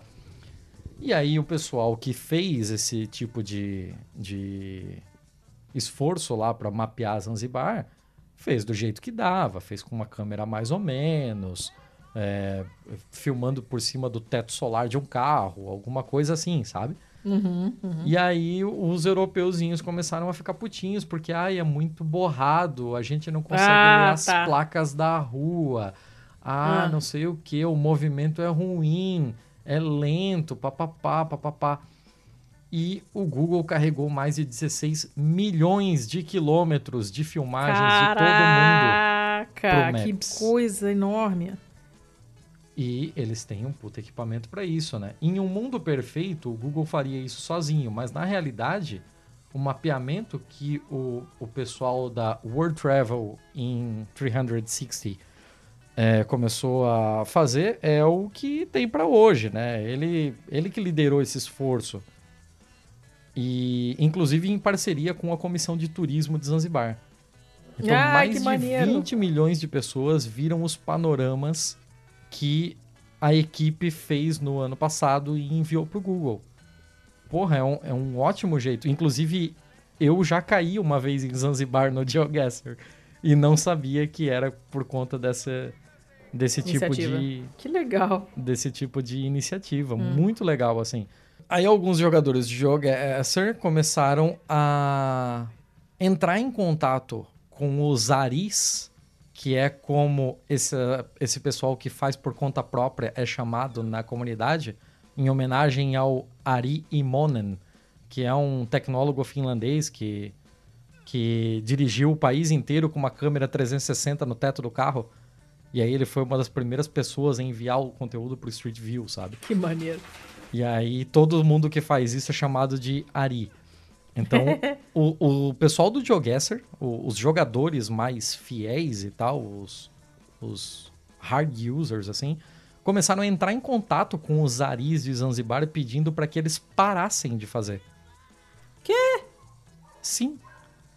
Parassem de trabalhar né, nesse esforço, porque as imagens estavam amadoras, não sei o quê, e o pessoal ficou putaço, né? Óbvio. Porque imagina, eles que têm a, a possibilidade de ter o carro do Google andando em suas ruazinhas asfaltadas no, no, no conforto de seus países de primeiro mundo, não querem ter que fazer uma adivinhação em Zanzibar, num país pobre, com uma câmera deficiente, tendo que passar por todos os perrengues que uma pessoa de terceiro mundo passa, né? Bosta, hein? É ridículo, é ridículo, assim. É óbvio que várias pessoas apoiaram os, os aris do Zimbábue, os aris do Butão, o- os aris que em, em todo o mundo têm ajudado a, a fazer esse tipo de esforço, né? E, assim, se a gente tem que virar essa raiva para algum lugar, é pro Google que não dá as mesmas condições de todos, né? É. Poxa, iniciativa tão maneira, cara. Achei É sensacional uma a ideia. parada bem, bem palha, assim. O pessoal. O pessoal ficou putinho porque o Google começou a permitir esse tipo de cobertura não oficial, né? Por uma questão de coletar mais dados, chegar onde. em lugares que eles não chegam, chegar em, em lugares que são, sei lá, muito estreitos, muito difíceis, muito inseguros e tal. E óbvio que também eles estão economizando dinheiro do caralho. Ó, porque é isso que eu ia tá falar, fazendo- gente. A pessoa tá tá trabalhando pra fazendo eles. esse puta esforço de graça. Porra, assim até eu. e, e, porra, desde que a cobertura não oficial começou a aparecer em 2018, podemos ver claramente uma grande queda nas adições ao Google. Ah. Algumas evidências sugerindo que o trabalho do Street View diminuiu nos últimos dois anos. Hum. E a gente não sabe dizer né, o quanto tem de, de interferência né, ou de influência do pessoal putinho europeu de GeoGuessr no, no meio disso tudo aí. Hum. Tá, é um feio interessante. Mas não acabou, tá? Não acabou. Ah, meu Inclusive- Deus. Não, não, não. Não acabou que eu digo ao projeto. Eles vão continuar Ah, fazendo e pro europeu a gente só diz é chola mais. A próxima próximo trajeto, inclusive, vai ser em Rapa Nui, na Ilha de Páscoa. Oh, que maneiro! Eles vão mapear a ilha inteira. Olha que louco. Maneiríssimo! Legal, legal. Tá, é um, é um feio interessante. É um, um bom feio. Vai você então. Faz você, faz dois, faça um é, até a gente fechar. Tá bom, tá bom. A- Essa daqui é mais levezinha, né? Uma hora eu tinha Hum. que aliviar também, né? Por favor, né? É. E essa notícia aqui vem do High Tech Glitz. Hum, Deus Hoje eu tô cheio do- das, das notícias muito. Das obscuridades. da- das coisas muito loucas aqui. E tudo tá meio envolvendo tecnologia, mas foda-se, vocês me conhecem.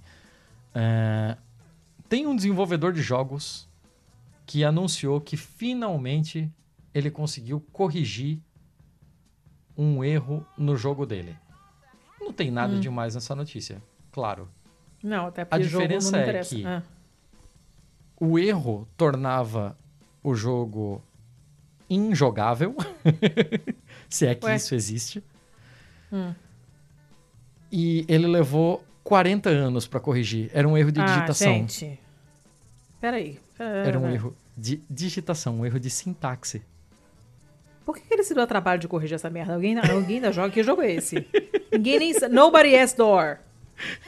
Ninguém se É, importa com o seu jogo. Ele tá aqui por conta do inusitado do negócio. Ninguém um se jogo- importa com esse jogo. Ele tinha um jogo aqui chamado Arctic Adventure, que foi publicada é, num, num livro de aventuras, de tipo RPG, assim, sabe? Só que conforme publicado, o código do jogo foi quebrado. E aí, 40 anos depois, o Harry McCracken, que é o cara que fez o, o jogo, finalmente consertou. Então, assim, era um jogo em Basic, era aqueles jo jogos em texto, sabe? Tipo Não. Zork. Não. Ah, porra, você nunca jogou Zork? Zork era legal. Não, eu não jogo nada, nem paciência. Não, Não, eu não praticamente aprendi inglês jogando Zork, assim. Zork era um jogo ultra antigo que ele começou, ele, ele rodava no prompt de comando, naquela telinha preta, sabe? Tive E aí isso ele não. só vinha. E aí ele só vinha alguns textos. Então, tipo, ah, você está é, na beirada de uma rua, na sua frente tem uma casa que parece abandonada, e ele só dizia isso. E aí depois você tem que colocar lá, tipo, é, walk north. E aí ele andava pro norte, e aí ele dizia o que que tinha. Ah, você chegou na casa. É, a casa tem janelas fechadas com madeiras, ela realmente está abandonada, é, você não vê nenhuma luz lá dentro tal. Aí você, mas tem uma porta, aí você tinha que colocar open door. Aí ele Meu Deus, tentava coisa abrir a porta, depois vinha o texto, ah, a porta está trancada. Aí você tinha que dar a volta na casa, Você encontrar levava alguma 100 coisa. anos pra jogar essa desgraça. Você levava mil anos pra jogar essa Inferno. desgraça. E é por isso que Ah. 40 anos depois ainda estão cobrando a correção desse cara. Gente, era mas, muito- ninguém cansou dessa merda desse jogo ainda não. Todo mundo que jogava isso já morreu. Foda-se. E o cara. Por que, que não, não consertou isso antes? É. Caraca, cara. Olha que. Eu, eu sou uma pessoa que procrastina assim até o último minuto, mas eu espero nunca deixar nada pra 40 anos depois. Pelo amor de Deus, cara. Isso é, é muito até pra mim. E era o quê? Uma Ai, vírgula errada? O que que era? Era um typo, era um typo, era, era um erro de digitação. Como, como essas paradas são programadas, né? Se você colocar alguma coisa errada ali, ele não vai conseguir ler um comando, ele não vai conseguir ler uma palavra-chave. Ele simplesmente não vai não vai conseguir refazer. Aí tem uma parte dele aqui que diz: depois de cinco ou seis tediosas sessões de escrita no meu iPad, eu tive a Arctic Adventure restaurada em formato digital. Ao fazer isso, fiz uma descoberta alarmante. Como no livro do Capitão, é, do, do ano de 1980, ali, que foi o, o livro onde saiu esse jogo, o jogo não era apenas para não ser ganho, mas também não, para ser, não dava para ser jogado. Ele descobriu que havia um erro de digitação de 1981 que consistia em um único O ausente em Cara. uma palavra. Era uma falha tão fundamental que dominar a língua inglesa do jogo se tornou inoperante. Não dá pra pegar pá, muito menos pra completar a aventura. Tipo, quando você quando você colocava pra pegar pá, get shovel, ele não Ah. entendia, porque o O de shovel tava perdido. Escuta, Foi só colocar é, aquele O e as coisas funcionaram. Ninguém, nesse tempo todo, ninguém nunca avisou a ele que o jogo não era jogável. As pessoas nunca pediram reembolso por ter um jogo que não jogava. Nada. Nada. Em nenhum momento ninguém reclamou.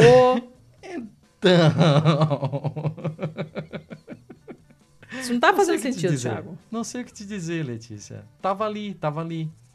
Provavelmente as pessoas pegaram o jogo, tentaram, feito filhos da puta, conseguir é, jogar aquela porra. Não funcionou, eles não deram por isso e foram jogar outra coisa. Assim, é um jogo de 1980, de certo era muito difícil entrar Sim, em as pessoas, as pessoas não foram, não podiam Não ir para o Twitter para reclamar, mas de qualquer maneira É. me parece muito estranho que ninguém nunca jamais tivesse comentado. Isso só me mostra que o jogo é completamente irrelevante. E o cara podia perfeitamente não ter se dado esse trabalho e o mundo continuaria igual. O jogo é irrelevante. O jogo é irrelevante porque era injogável. Não dava pra jogar. Não, e não só isso, nem, ninguém ligou. As pessoas cagaram pro fato dele ser injogável. É, claramente é um jogo bosta, entendeu? Meu Deus, que, qu- quanta coisa desnecessária. Na Ah, eu- mesma eu- notícia, Jesus. Ah, parabéns pro cara aí que conseguiu protelar um trabalho por 40 Porra! anos. Se fosse um esporte, ele certamente já teria levado a medalha de ouro. Tá. Que, quem sou eu, Eu sabia né? que você ia ficar revoltada com essa Porra, notícia. cara, já é um assunto que eu não suporto, que eu acho o jogo, esse esse mundo de game um grandíssimo pé nos culhões. Ainda vem com, com um papinho desse, de jogo que ninguém se importa? Pelo amor de Deus. Tá, foda-se, ele resolveu o problema, problema resolvido, que bom pra ele, menos uma coisa na, na lista dele de afazeres, na agenda dele de 40 anos atrás. É, vou eu lá então, pro meu primeiro. Vai, vai, né? vai, vai. O meu primeiro feio, quem me mandou foi a Marina Feltran, que é a nossa amiga apoiadora, conheço pessoalmente. Beijo pra Marina, beijo pra Masques. E ela me mandou essa notícia do Daily Mail. É uma notícia de 2 de dezembro. Presta atenção. Passageiro da Delta, em um voo de Siracusa a Atlanta, estava amamentando seu gato pelado e se recusou a parar. Eu, Não eu é? recebi essa notícia também. Mas ela acabou entrando na fila e não entraria de qualquer forma nesse episódio. Ah, então que bom. Então está sendo aqui devidamente colocada no lugar onde ela merece ficar. Acreditável. Problema. Maravilhosa. Um passageiro, uma passageira, né, em um, em um voo recente da Delta, chocou seus colegas viajantes e, obviamente, também a tripulação quando observaram que ela estava amamentando o seu gato. E aí a aeromoça falou: Amiga, para que tá feio. E ela falou: Não. O que é mais legal é que, obviamente, o gato não estava pegando o peito da mulher, porque gato não foi anatomicamente feito pra matar, para mamar em peitos de mulheres. Hum. Então o gato estava gritando, porque ela, ela tinha enrolado o gato todo no cobertor, parece, como parecendo um bebezinho mesmo. Tava segurando ele no colo e tipo, mama! Forçando o gato a mamar. E o gato berrando porque não queria, óbvio. A mulher com a blusa levantada, escandalizando todos os colegas, que no, dos colegas do avião, que ninguém nunca viu o peito na vida, coitado, senão o americano fica chocado facilmente, mas eu concordo que nesse caso eu teria tido uma breve crise de riso. E aí, Simba pedindo pra mulher parar e ela falou: não vou parar, não. Letícia, o que você faria nessa situação? Você é a Ah, pessoa só riria, sentada ao gente. lado dessa mulher. Olha, eu acho que eu, eu acho que eu comentaria o fato assim, ele não tá pegando. Será que é porque vocês são de espécies diferentes? Talvez tenha uma incompatibilidade anatômica aí? Não é Ah, mesmo? Eu pagava ingresso pra ver você numa situação dessa. Na moral, na moral. O que, que você acha que eu ia fazer? Eu não faço a menor ideia. Eu pagava ingresso pra ver o que, que ia acontecer. É muito bom porque é, um dos fun- um, um funcionário lá, né? Tipo, deu, deu essa merda toda, né? O, o- um dos, dos, dos tripulantes acabou mandando uma mensagem para a equipe de terra, né? De Atlanta, pedindo assistência. E a, a, a mensagem é isso aí: fulana na passageiro, na poltrona 13A está amamentando um gato e não quer colocar o gato de volta na casinha dele. Agora, você imagina a reação das pessoas, do pessoal da equipe de terra abrindo essa tela e lendo isso aqui. O que, que você faz? não sei. E não queria a mulher, não queria o gato berrando e a mulher não queria colocar o gato de volta no- na casinha dele lá. Ainda não se sabe o que aconteceu com essa, com essa maluca do gato.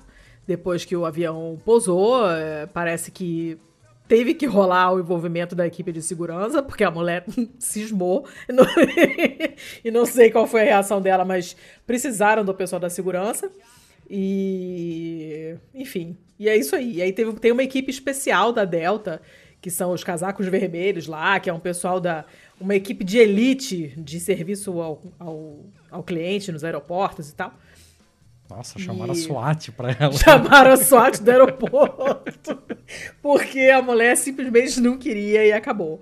Eu achei sensacional. O mais engraçado é que a Marina, que mandou a notícia, a Marina é super gateira. Eles têm 12 milhões de gatos, ela e o um mais lindo que o outro.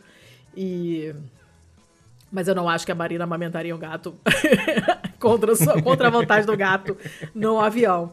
Então, agradeço pela notícia porque eu achei ótimo. Eu ri demais quando eu recebi. Falei, gente, eu fiquei, eu fiquei imaginando a cena e eu realmente não sei como eu reagiria. Nem, eu não sei como eu reagiria se eu fosse passageira do lado. Não sei como eu reagiria se eu fosse da tripulação, tivesse que resolver. Eu não sei. Eu acho que eu teria crise de riso, não resolveria merda nenhuma, porque sou dessas. Ah, Não eu sei. queria muito Eu fiquei com isso, pena do olha. gato. Eu fiquei com pena do gato, que gato não tava afim. Entendeu? Mas, Então tá, né? é. Era, era só isso, mas eu ri muito. Achei a notícia ótima. tá, vai, vai, Então vai. tá. Dona Letícia, eu vou aqui, sigo adiante com uma notícia de 19 de agosto. Tá muito Eu velho, eu você tá retrô já. Eu tô Tá atrasado, eu vintage. tô atrasado, mas é porque eu não venço a quantidade de notícias. Acontece coisa bizarra demais no mundo. né? não dá tempo. Verdade. Essa notícia vem do The Wire. Hum. Mas, se você lembrar, a revista americana é Wired. Então Sim. esse The Wire, The Wire é a série. é é, The Wire é a série, mas também é um site na Índia. Então esse Uh, daqui rapaz. vem do thewire.in, é um site indiano. Tá bom. Ok. Eu tô Você gosta de trazer coisa da Índia, hoje. você se amarra. Gosto, gosto. Lá, lá é, um, é um lugar propício para ter coisa bizarra, né? Tem muita gente, né?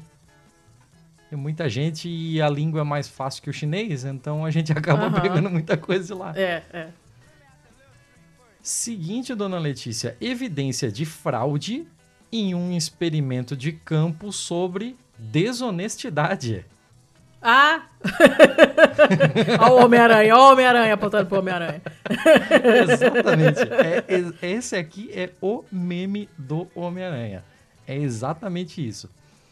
É, essa postagem foi, foi feita com relação a um, a um artigo criado em 2012 por Shu, Mazar, Gino, Ariely e Bazerman, que publicaram um artigo de, é, de três estudos em uma PNAS.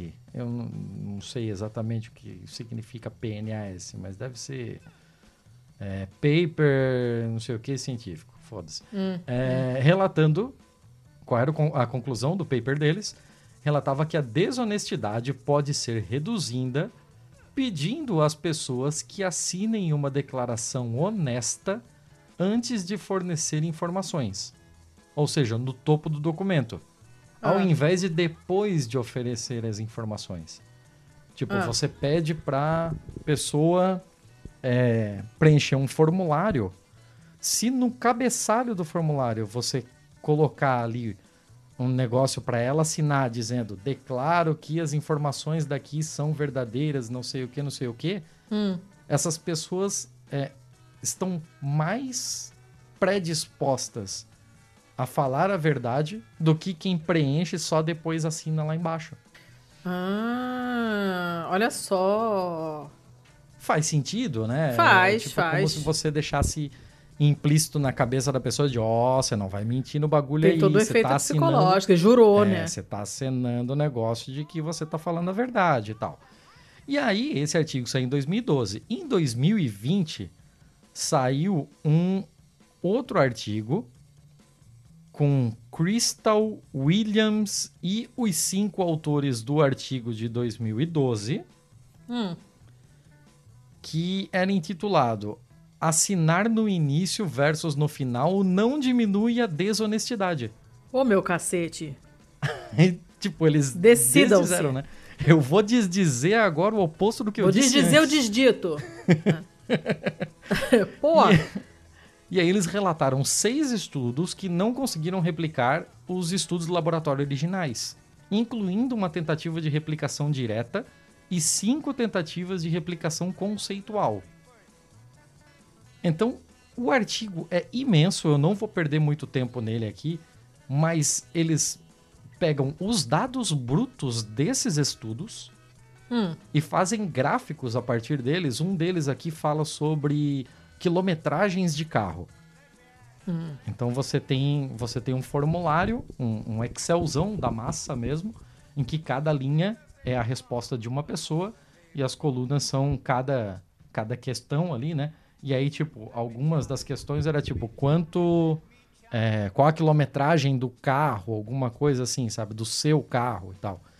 E aí eles diziam que quem assina antes tem é, dá um número mais aproximado do real que está no odômetro do carro do que quem assina depois.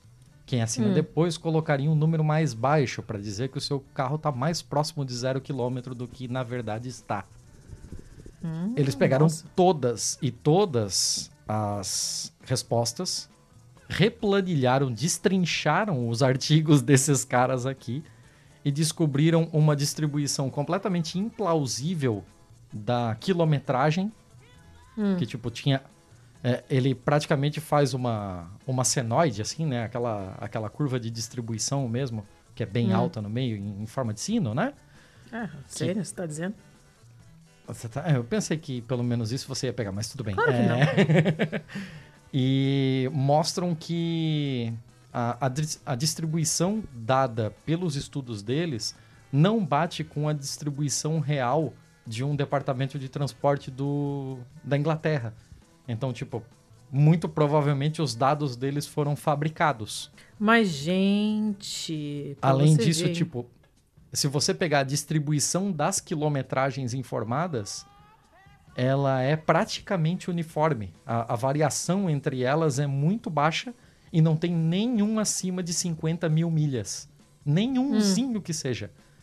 Então isso também leva a crer em, em, em dados fabricados.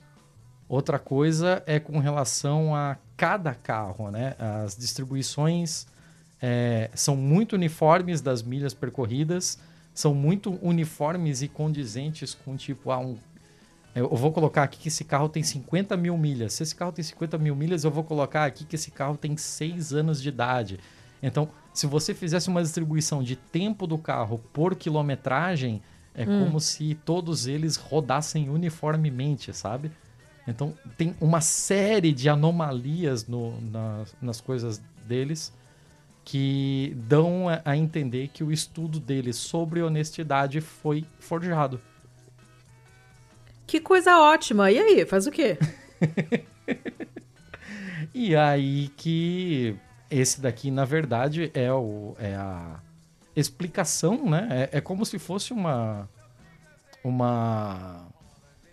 uma resposta ao estudo, né? E é assim que a ciência funciona. Alguém vai lá, publica alguma coisa, você pega os dados dele, tenta reproduzir, depois tenta descobrir por que os seus dados deram diferente dos originais, para ver onde é que está o erro conceitual e tal. No caso aqui não é um, um erro conceitual, tudo leva a crer que houve, houve uma fabricação de dados. Pra, talvez eles tenham conseguido coletar alguns, mas não uma amostragem é, significativa o suficiente para prosseguir com o estudo. Então eles fabricaram dados para poder prosseguir com o estudo.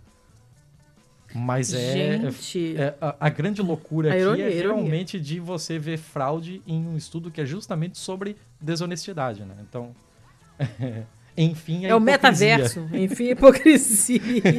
é, o meta, é o metaverso, é o Homem-Aranha mesmo, de verdade.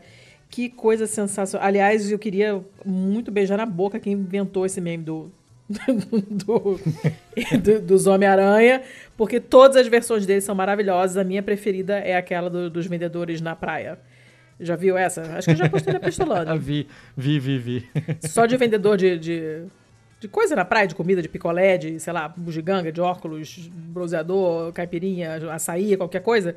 Vários, cada um com uma Queijo versão do coalho. Homem-Aranha diferente. Queijo coalho, hum, melhor pessoa. É, cada um com uma versão diferente do Homem-Aranha, né? Porque você se arruma, você arranja a, a fantasia que você pode, não que você quer. A e fantasia todos que você eles pode é a fantasia que cabe em você, né? que cabe em você. Isso Que aí nem não, todos é eles têm o shape pra ser Homem-Aranha. né? Não, eu diria que poucos, na verdade. É, muito, é maravilhoso. Eu vou procurar ele, porque ele é muito bom. Ah, meu Deus. Fantástica. Tá, então beleza, né? Vamos lá. Quer mais É uma? Vai isso? mais uma, então. Tá, eu vou mais uma. É a minha penúltima, tá? Tá.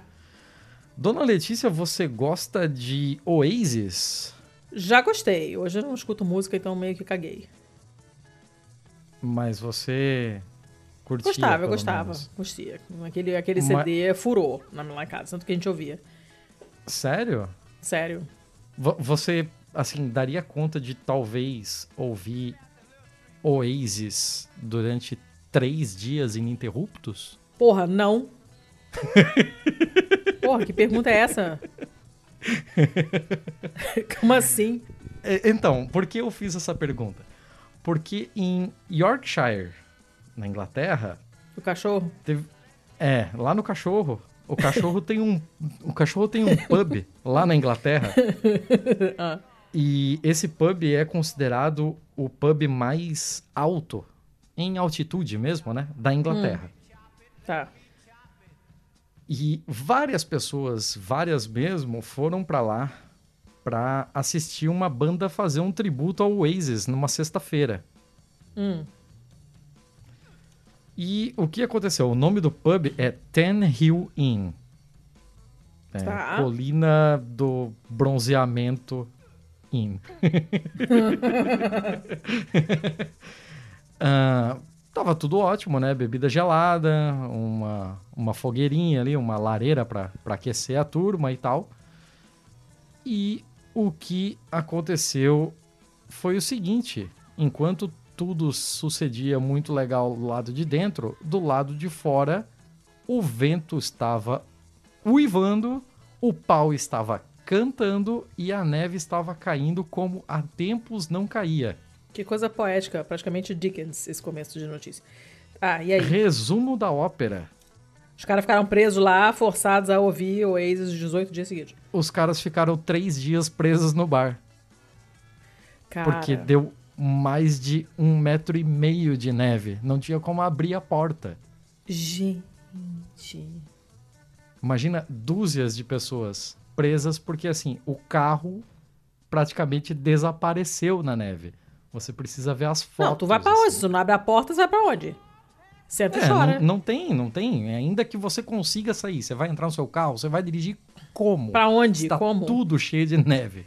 Cara, que merda. Eu, Ah, tô, eu, eu tô te passando aqui o link pra você ver.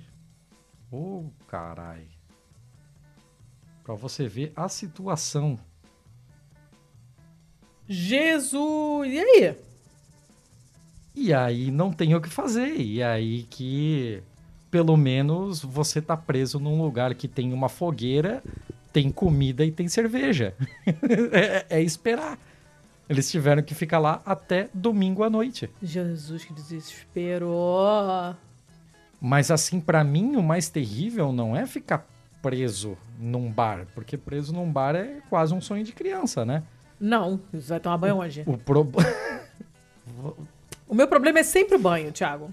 Se não dá pra o tomar banho, eu estou problema é o Oasis. O meu problema é o Mas Oasis. você pode ouvir outra coisa, não precisa ser o Oasis necessariamente. Ah, Mas você tá preso com uma banda tributo ao Oasis. Foda-se. Vamos Na- tocar, na- tirei pau Na no gato, terceira gente. vez, na terceira vez que tocarem Wonderwall, eu desço a pé. não, não, eu não sou obrigado. Não, ninguém é obrigado, mas assim, eu acho que esse é um problema contornável. O que não é contornável, sabe o que é? A falta de banho. Isso é um problema não contornável. Ah, mas era um, era uma pousada também, né? Era um inn. Então, Ah, tipo, o- os patrões, 500. a banda e sete empregados ficaram por ali o tempo todo. Assim, então Hum. eles meio que arrumaram acomodação pra quem precisasse, né? Ah, lá, aí é mole, cara, Ah, nossa. bota as mulheres nos quartos e os marmanjos deita aí pelo chão mesmo, se Se foda. aí. É. E vai revezando aí os banheiros e dá um, dá-se um jeito, né? Isso daí é o de menos. É a moleza. Eu, com o banheiro, cara, com o banheiro eu resolvo tudo. O que me mata é não poder tomar banho. Já falei que em caso de apocalipse zumbi eu quero morrer logo. Quero ser das primeiras, porque a hipótese de morar, viver num mundo em que eu não posso tomar banho todo dia me desespera mais do que muitas outras coisas. Em caso de apocalipse zumbi, a minha preocupação é não me refugiar onde tem uma banda que toca Oasis. É a prioridade, né, amor? Afinal de Mas contas. a, a notícia, a notícia era só isso mesmo. Mas é legal, pra- eu gostei. Pra quebrar um pouco a rotina, né? Precisava Gostei, de uma notícia gostei. mais levinha no fim. Precisava. Eu gostei dessa, apesar do Oasis. É, tá, então tá. Eu vou, eu vou ler as minhas duas, então. As, as, Hum. as minhas últimas que sobraram, que são curtinhas. As duas foram doadas pelo Gabriel. Sempre o Gabriel lá do Fora de Promo. Beijo pro Gabriel. Inclusive, recomendo. Eu vou fazer essa. Essa vai ser minha dica cultural do próximo episódio. Mas eu já vou adiantar aqui. Que eu super recomendo a, o último episódio do Fora de Prumo. Que deu uma explicada. Ai, socorro! Que deu uma adaptada. Peraí. Num podcast, num explicada ou episódio deu uma adaptada? adaptada. No. no num episódio do, do 99% Invisible, que eu já citei aqui um milhão de vezes. E eles pegaram o episódio 323 e sobre a casa que veio pelo correio, aquelas casas da, da Sears, que chegavam já prontas para você montar na sua casa no, no início do século XX e tal. E aí eles fizeram primeiro uma adaptação desse, de- desse episódio, pra quem não, não entende inglês, e depois fizeram todo um apanhadão histórico e falaram de catálogos, que essas casas eram medidas sobre catálogo. E a Natália, que é a conja do Gabriel, que é um amor de pessoa, também já conheci pessoalmente, é, faz pesquisa com catálogo e tal. Então, uma pegada assim muito interessante. É um assunto que vocês certamente não ouvem em todos os lugares. Então, aqui já fica a dica ouçam, porque ficou muito, muito legal mesmo. Ficou um puta episódio. É aquele de de ficar ouvindo assim, ah, que maneiro. Foi bem, bem legal. É, E que mais? Ele me doou notícias, ele é um grande fornecedor de notícias. Um beijo pro Gabriel. Uma delas é do The Times of Israel. Tá? Hum. E é assim, né? No, seguindo o rastro da. Como é que se chama quando você é excomungado? É excomunhão? Como é que chama isso? Excomunhão. Não entendo. Excomunhão? Não entendo nada desses termos. porque Excomunhão. Não sou nem batizada, não, nem nunca vi Bíblia de perto, então não entendo nada dessas coisas. Mas, é, assim, no Vou rastro. de Natal. vai tomar no cu. Da excomunhão, o principal estudioso de Spinoza foi banido de uma sinagoga de Amsterdã. Ah, Só que aí, você fica assim, pô, o cara fez merda, né? Fez alguma coisa, falou alguma coisa, Sim. não sei, né? Mas não. Esse esse cara que se chama, esse estudioso, que é judeu, se chama Itzhak Melamed, foi é, declarado persona não grata pelo líder da, da comunidade sefardita da, de Amsterdã, porque ele estuda Spinoza e o desenvolvimento das ideias do Spinoza, e o Spinoza foi excomungado há mais de 350 anos da comunidade jud- judaica hispano-portuguesa de Amsterdã. Tá, aí não pode estudar quem foi excomungado, é isso? Não, não pode, porque essa essa excomunhão é tipo forever, Hum. tá? Não tem, não tem, não tem volta. Tá de mal, não tem volta. Esse cara, esse estudioso, ele é um professor de filosofia, era Johns Hopkins, não é um Zé Ruela qualquer, tá? Carai. O cara, assim, é o pica das galáxias de estudos de Spinoza. Aí lá foi lá, todo feliz, ele ia fazer um documentário, Todo um filme, pimpão. sei lá. Todo pimpão, todo serelepe, foi lá com uma, uma equipe de filmagem, que eles iam fazer essa, uma pesquisa né, nas, nos arquivos da biblioteca lá e tal, piriri, pororó. Aí o rabino Joseph Serfati, que é o líder da comunidade sefardita de Amsterdã, falou pra ele: não, não, não, não, não. Por que, que ele queria ir lá nessa sinagoga? Porque provavelmente o Spinoza esteve lá pessoalmente para estudar, já que ele estava matriculado, digamos, na escola que tinha sido, tinha funcionado nesse prédio. Então é provável que ele tenha, tenha estado lá pessoalmente, tenha estudado lá. Então o cara ia lá para fazer essa, umas investigações na biblioteca e tal, né? E aí o pessoal falou assim: olha, não, não vai rolar, porque o Spinoza foi excomungado, tudo que ele escreveu foi excomungado da maneira mais absoluta possível, para todo o tempo, para sempre, Coroi? sem possibilidade de rescisão, tipo, forever, Essa até o fim do galera é dos universo. meus, assim. Eu, eu, eu sou um colecionador de, de ranço e mágoa, né? Você é ridículo, gente. Pra que ficar guardando ranço? Igual o faraó, entendeu? Joga pra fora. Pra que ficar Ah, segurando tem isso? Só tem dá ruga e guardar, gastrite. Tem que guardar. Que mané guardar? Ixi, para com isso. É, e aí, como esse coitado desse professor de filosofia dedicou uma boa parte da sua vida ao estudo dos trabalhos do Spinoza e as ideias do Spinoza, ele não pode entrar. Caralho. Isso que é ranço. Tá de parabéns aí, a galera. Isso, Porra! que Isso é que é ranço, Porra. Que parabéns teu cu. Ele foi, ele foi excomungado em 1656 por heresia. Você sabe que eu, você sabe que eu, eu sou assim também, Letícia. Eu não consigo, não consigo nem falar nada porque, como diz o, o pessoal E você tá errado, da- Thiago. da- das comissões da verdade da Latinoamérica, é ni ouvido ni perdón. Ah, Depende, né? Depende. Depende. Eu tenho certeza que os ranços que você tem não são tão graves assim, que podem perfeitamente ser esquecidos, em vez de você levar eles pra tumba. Que ficam aí te ah, eu carcomendo por levar dentro. pra tumba. Muito obrigado. Para, obrigado. tá errado. Tá errado. Dá só ruga, gastrite e pesadelos horrorosos. Nada que eu que sei eu que já você me não conta. tenha. É o que é uma merda. Ruim. Depois você fica contando pra mim essas coisas horríveis que você sonha. Ah.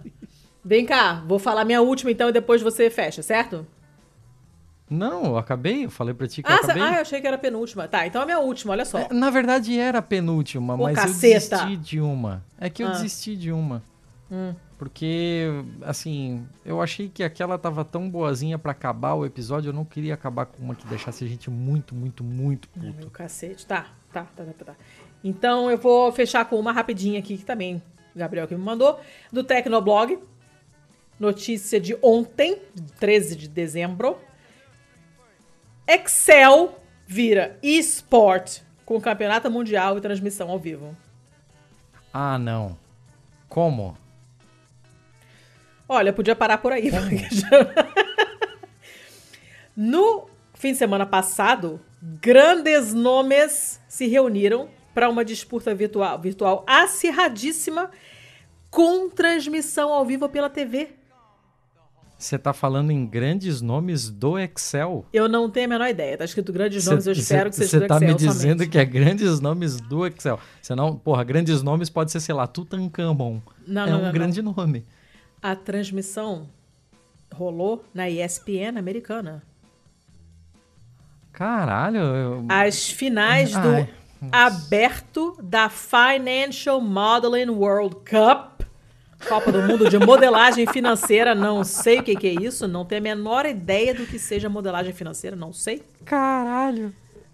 E na competição, os participantes ou jogadores, não sei como é que você chama isso, recebem estudos de caso de até cinco páginas com problemas do mundo real de 6 a 15 questões com complexidade variável. E aí o que eles têm que fazer é montar um modelo no Excel e resolver. Eu estaria mentindo se eu dissesse para você que eu entendi esse parágrafo, porque eu não entendi. Eu só uso o Excel para Eu- fazer conta. Eu tô rindo, mas eu acho que eu veria. Mas eu não tenho a menor dúvida que você veria um negócio Eu desse. acho Eu não que sei eu por que tu tá rindo. algo assim. Pois é, porque, né, você é você, eu, eu sou o anti-você, então eu obviamente não veria. E assim, esse, esse campeonato é disputado em forma de mata-mata. Então você tem lá a qualificatória regional, aí você tem os oito finalistas, quarta de final, semifinal, final. Aí você tem os- a pontuação lá, né? Cada partida tem um máximo de mil pontos para cada lado. Você tem os placares lá, fulano Beltrano. O prêmio foi de 3 mil dólares, que não é uma Ô, coisa imensa, merreca. mas é, né? tam- Estamos falando do campeonato de Excel, Thiago, por favor, né?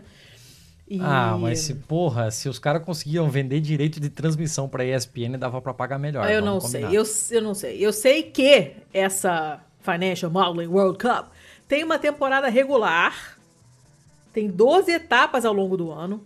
A rodada final vai ser no, na semana, no fim de semana que vem, pra quem quiser assistir, não aconselho. Ah, Onde é que vê isso? Não tem no YouTube. tem no YouTube. Tem Me também uma. Eu, no mar não passo mesmo. Tem uma divisão por idade, maiores e menores de 25 anos. Tem equipes formadas por empresas. Você pode conferir as amostras de estudos de caso utilizadas se você quiser. Ah, quero. Se que você não? quiser levar o assunto mais a sério, você pode pagar por pacotes de competições anteriores para você estudar. Olha só. Tem uma caralho. lojinha com souvenir, com camiseta e o caralho a quatro. E pra quem não é muito chegado em planilha, que são as pessoas normais, é, tem o Microsoft Office Specialist World Championship, que é para mais para estudantes e também inclui o Word e o PowerPoint. PowerPoint. Você já imaginou Campeonato a Copa de do Mundo de PowerPoint? É, é. É, Tem um PowerPoint que eu fiz na faculdade que eu me orgulho até hoje. Eu acho que até já te mostrei. Já, eu me lembro dele. Eu. Essa notícia me deixou assim meio. Você sabe o que dizer. É, eu- olha, tô de parabéns. Me- eu não esperava, realmente você me pegou desprevenido. Que E bom, Eu, assim eu eu tô gosto. rindo, mas eu acho que eu assistiria. Claro que você assistir, você tem alguma dúvida, Thiago? Thiago? O- o- assim. Eu não, eu, não, eu, não, eu não gosto de planilha, não, tá? Eu não gosto de número nenhum, nenhum deles. Acho todos péssimos. E. Oito. Você gosta do oito? Não, não gosto de nenhum. Acho todos horrorosos. E eles também não gostam de mim. É, a recíproca é totalmente verdadeira. Eu uso o Excel só quando eu preciso de fato. Eu sempre erro e tenho que voltar e corrigir. Eu não me dou bem com essas coisas. Então, assim. Eu sei que o Excel é mágico, tá? Que se você souber trabalhar nele direito, ele resolve muitas coisas e faz 12 zilhões de contas sozinho, sabe? Meu, o, o meu marido teve um chefe que eu conheço que ele era muito foda em Excel. E ele fazia umas paradas assim, ele interligava as planilhas de uma maneira que ele dava um comandinho e economizava duas horas de trabalho. Mas. Ah, isso é muito louco de fazer. Pois é, mas eu não sei e também não quero saber. E principalmente eu não quero precisar saber, porque aí, aí me fode. Sabe? E. Tá bom. Mas assim. Eh, chamar de esporte eu acho meio demais. Ah, é eletrônico. Thiago. Don't eu forsake the ver se- bar. Eu quero ver se vai ter um campeonato de Access. Eu também não quero isso. Não quero nada disso. Ah, mas a notícia era só essa mesmo. Eu só ri muito quando eu vi, porque eu falei, cara, não é possível. E depois eu imaginei que eu conheço algumas pessoas que assistiriam, então. Enfim. eu não sei se eu fico triste ou feliz por você. Sinceramente. Não sei te dizer. É sábado agora, afinal? Eu não vou responder. Vai lá você forçar na matéria depois. Tá bom. Tá? bom. não, vou- não vou te Então, facilitar. Sei lá, vou ver os melhores momentos da última partida e ver como é, É, que foi. aham. Só pra entender exatamente qual é a lógica. Eu tô, Tá, eu tô depois realmente só- curioso, Não sinceramente me, não me- curioso. só não me explica. É, no fim de semana que vem eu não tô aqui, inclusive, então você vai ficar entediado aí, assiste o Excel. Ah, dar muito bonito pra emoção. você, né? Muito bonito pra você. Você Vai dar- faz eu vir a Portugal, e aí eu chego em Portugal, você foge de Portugal. Que Você, faz, você acha que eu quero? Não quero, você sabe, né? Ah, que legal, né? Que É, legal. filho, é. Manda os amigos vir pra Portugal e aí quando os amigos chegam, ela vai pra onde? Vai pra Itália. Minha vida é uma grande social Ah, compulsória, entendeu? Mas trarei legal, comidas, trarei parabéns, comidas. Vou trazer umas balinhas, um chocolatinho de, café pra você. Pode ser? Tá bom? De recompensa? Vamos negociar isso aí. Tá, tá bom. Ó, acabei. acabei minhas notícias tudo. Vamos então, fechar? ponto final, né? Ponto Vamos dar final. o ponto final? Vamos. Ah, uma coisa, né? A gente fez o episódio sobre, sobre o Hamilton da Massa, pipipipopopó. E Hamilton da Massa Hamilton, né? foi lindamente roubado o campeonato inteiro e se fudeu bonito e perdeu o campeonato na última partida, na última partida aí, na última corrida. A gente tava todo mundo aqui em casa assistindo, todos berramos, ficamos putos. Foi péssimo. Sabe o que, que é foda? É que assim, ele foi garfado, mas ao mesmo tempo, a culpa não é do Max Verstappen, sabe? Não, a culpa não. A culpa, Porque o, o Max Verstappen fez a corrida da dele, puta, ele fez né, o que ele mas- tinha que fazer. Ele é um escroto, ele é um escroto. Mas na corrida ele fez o que ele tinha que fazer. Sim, sim, sim, sim. Ele, ele não chegou a trapacear em nenhum momento. Foi uma escolha da FIA e as suas politicagens aí que comprometeu um campeonato que tinha tudo pra ser tão bonito assim e acaba desse jeito bizarro. Escroto, né? Pois é. Acabamos de, de receber ali na- no, no pilotando a notícia de que ele vai ser. é, vai, se- vai virar Sir agora. E. Enfim. Ah, acho que é sexta-feira que ele encontra a véia. É. Então, assim, se você quiser saber mais do que a gente tá falando, se você a- a- se- seguiu o campeonato, ou você ficou curioso e tá querendo entender melhor essa treta toda da última corrida e essa treta da FIA e tal, eu sugiro que você entre no Pilotando, que é o nosso subgrupo para falar de automobilismo e não só. Mas E para como é que isso. faz pra entrar no pilotando? Aí você tem que ser nosso apoiador. Ah! Porque aí é almoço grátis, então? recompensa, recompensa que nós podemos dar para os nossos apoiadores é a participação na Pistolândia, que é o grupo A Nave Mãe, é o nosso grupo principal de apoiadores, e todos os múltiplos subgrupos do Pistoverso que estão aí espalhados pelo Telegram para falar sobre assuntos muito variados. E, e quem não tá lá tá perdendo, porque a gente tem muito orgulho de ter criado um grupinho de gente muito legal. Ah, essa semana teve áudio de gente chorando, teve áudio, teve gente dando melhoras, teve gente, sei lá, trocando desabafo, tem foto de cachorro, tem comida, tem uma caralhada de coisa. O nosso grupo de, de leituras, o nosso clube do livro Pistolendo, está cada vez mais organizado, graças a um dos nossos dois Elvises, que é o melhor fazedor de enquete que eu já vi na minha na vida. Eu adoro enquete, gente. Eu sou doida da enquete. Eu não posso ver uma enquete que eu saio correndo pra responder. E. Isso, Enfim. vai dando os dados por aí. É, foda-se. Ué. Se quiserem me mandar enquete, inclusive, podem me mandar porque eu respondo. não, tem, não tem vergonha nenhuma disso. Ah, e os nossos subgrupos são ótimos, porque só tem gente ótima, então a gente vai dividindo por assuntos, porque aí quem não quiser ficar recebendo notícias sobre livros o dia inteiro pode não entrar no Pistolendo. Quem não quiser ouvir falar de música, que é o meu caso, não entra no Playlistolando, e você entra nos grupos que te interessam, e é isso aí. Quais são os outros? É Pistolando, é, é o grupo da Pistolândia. A Pistolândia é a principal Aí nave tem. mãe.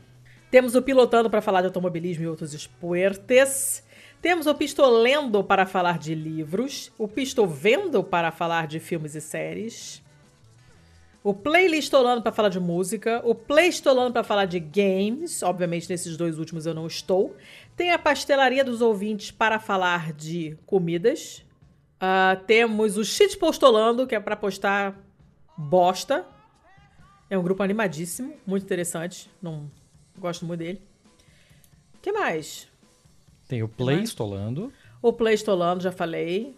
de joguinhos. De joguinhos. Tem o, o Pistovendo, de música. Pistolendo. Tem o Pistoliglotas. Pistoliglotas. E caraca, tem que fazer Duolingo hoje. Puta merda. É. É. O que mais? Nossa, não sei, muitas coisas. Ah, muita coisa. É difícil lembrar o nome de todos. Né? Mas eu Pois acho é. que aí tá tudo. Acho que tá tudo aí. Não sei. Não sei. Eu acho que são sete ou oito. É coisa pra caramba. Coisa pra caramba, somos muitos, é um pessoal muito legal, muito mesmo. Todo mundo se ajuda, assim, os papos são ótimos, criam-se grandes laços, é muito bacana. Então eu super sugiro que vocês entrem. Para isso tem que ser nosso apoiador e para ser nosso apoiador, você pode ir lá no catarse.me barra pistolando. Ou se você estiver fora do Brasil, ganhar em dinheiros que não reais, em patreon.com barra pistolando.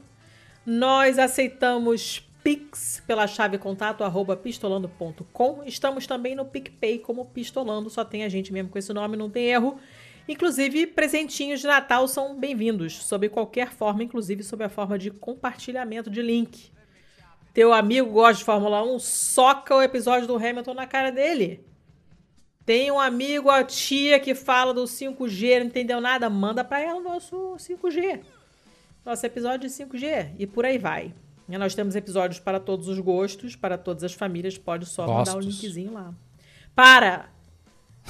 Para todos os gostos. Para! Nossas redes sociais, seu Thiago. ca- Cadê? Nossas redes sociais. No Twitter nós somos o Pistolando Pod. No Instagram, coincidentemente, nós o Pistolando Que coisa, né? também. É. Pra você ver, né? Não. É, além disso, de redes sociais, a gente só tem isso, mas você também pode entrar em contato conosco via o nosso site, pistolando.com, ou via e-mail, né? Se você quer um negócio mais intimista, quer mandar num negócio onde A gente gosta de ver e tal, aí contato arroba pistolando.com. O que mais? Só? Acabou? Sim, de contatos era isso. Você não, acabou mais? tudo. Acabou, acabaram todos os avisos. Só faltou estopim. Não, é, só falta dizer que nós somos produzidos, editados, é, Concebidos. Não sei, eu, eu preciso fazer uma lista de, de coisas, De participantes palavras passados. para usar. Registrados, avaliados, carimbados, rotulados. Se quiser Ah, voar. usando- A gente já, já É, falamos exatamente. Já- essa fórmula já foi usada. Precisamos de É, novos eu- eu participantes preciso. passados. Eu preciso de mais. Vou, É. vou pensar em algo. Tá, mas ados pela Stopim Podcast. Que é o quê? Exatamente, exatamente. A Estopim Podcast, que é a produtora do Pistolando, né? Não só do Pistolando enquanto é, podcast, mas enquanto pessoas mesmo, né? As pessoas Né? do Pistolando são a Estopim. Então, se você tiver alguma coisa aí para tirar do papel, um projetinho, se você é, tem alguma ideia e não sabe como executar, se você não sabe o que é podcast. Não, se você não sabe o que é podcast, vai estudar e depois a gente conversa, né? Puta que pariu. Mas de resto, vocês podem entrar em contato conosco. É, tamo aí, tamo aí. Contato arroba estopimpodcasts.com.br e, e é isso aí. Seu Thiago, o ano tá acabando, mas semana que vem tem episódio? Semana que vem. Sema... Ah, semana que vem é a semana do Natal?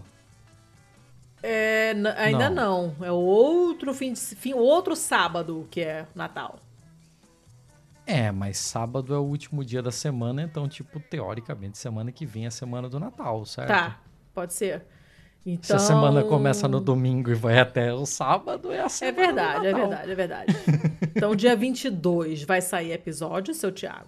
Ah, eu acho que vai. Vai, eu, que a eu gente tenho, deve eu tenho quase gravar. certeza que vai. A gente vai gravar ainda essa semana. Eu espero que consigamos e que seja mais fácil do que essa gravação. Porra, aqui, tá difícil, tá foda. Difícil. Tá foda. Mas é, é- é, vamos, vamos fazer o possível. E na outra semana, dia 29, seu Thiago, vai ter BMF de fim de ano, seu Thiago? Aí é a semana do ano novo. Aí eu não sei. Eu realmente não não sei. sei. Não Mas a sei gente se podia vale fazer a pra pena fechar, um né? BMF. Será que Você não vale queria, a pena não? lançar um BMF de ano novo? Que ninguém vai ouvir. Vai estar todo mundo com o cu cheio de sidra. Não vai, é dia 29 que ele sai, garoto. É antes do ano novo que ele sai. Ah, não sei. Vamos pensar então. Não sei. Só se as depois. pessoas pedirem. Senão a gente mata essa semana aí. Tá. Tá bom. Tá bom? É, tá, mas de qualquer maneira, até semana que vem. Beijo. Sim, semana que vem é certeza. Aí sim.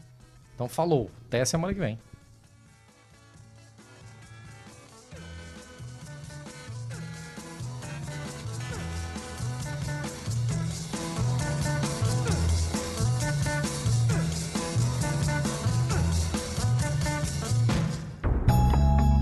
Este podcast foi editado por estopimpodcasts.com.br. Meu Deus, tem um mosquito me infernizando aqui. Caceta. Ah, desculpa. Caraca, o bicho passa no meu nariz. Ah, inferno. Tá, Ah. deixa eu fazer de novo.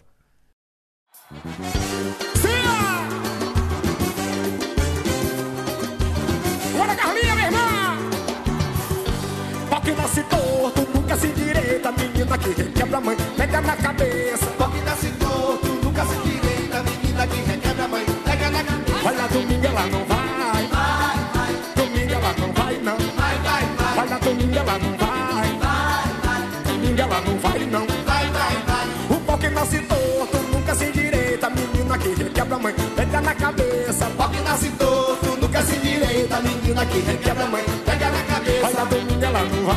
Vai, vai, Domingo ela não vai, não. vai, vai, vai. Olha, domingo ela não vai. Todo mundo segurando esse tchan, vambora, vambora! Segura o tchan, amarra o tchan.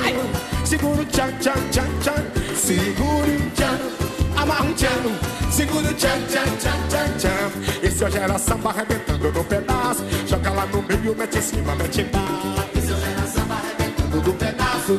Segura o tchan, segura o tchan, segura o tchan, amarra o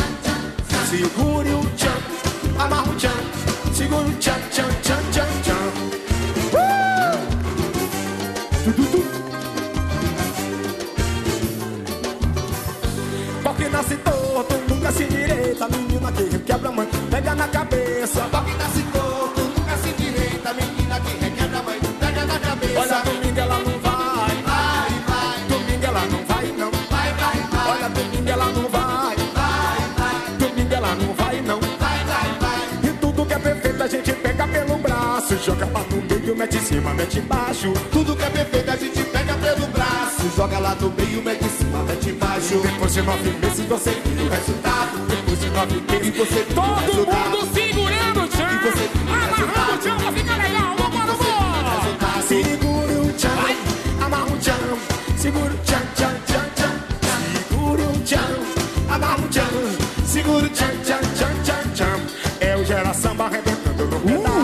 Joga lá no meio, mete em cima, mete embaixo. Isso é gera samba Arrebentando no pedaço. Joga lá no meio, mete em cima, mete embaixo. Segura o tchan, amarra o tchan, segura o tchan, tchan, tchan, tchan, tchan. Segure o tchan, amarra o tchan. Segure o tchan, tchan, tchan, tchan, tchan. Segure o tchan, amarra o tchan, segura o tchan, tchan, tchan, tchan, tchan. O tchan, amarra o tchan.